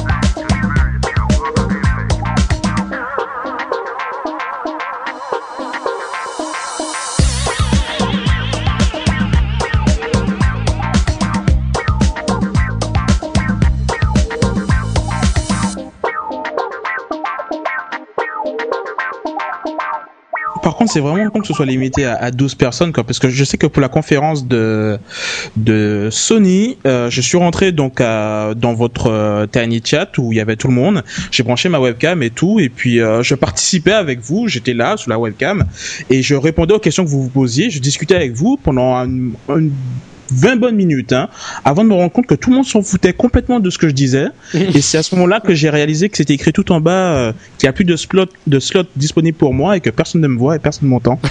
Donc voilà, 20 minutes là. Ouais, salut, ouais, je trouve ça bien. c'est vrai. Oh mais je, je, me suis senti un misérable cancroll là. Excellent.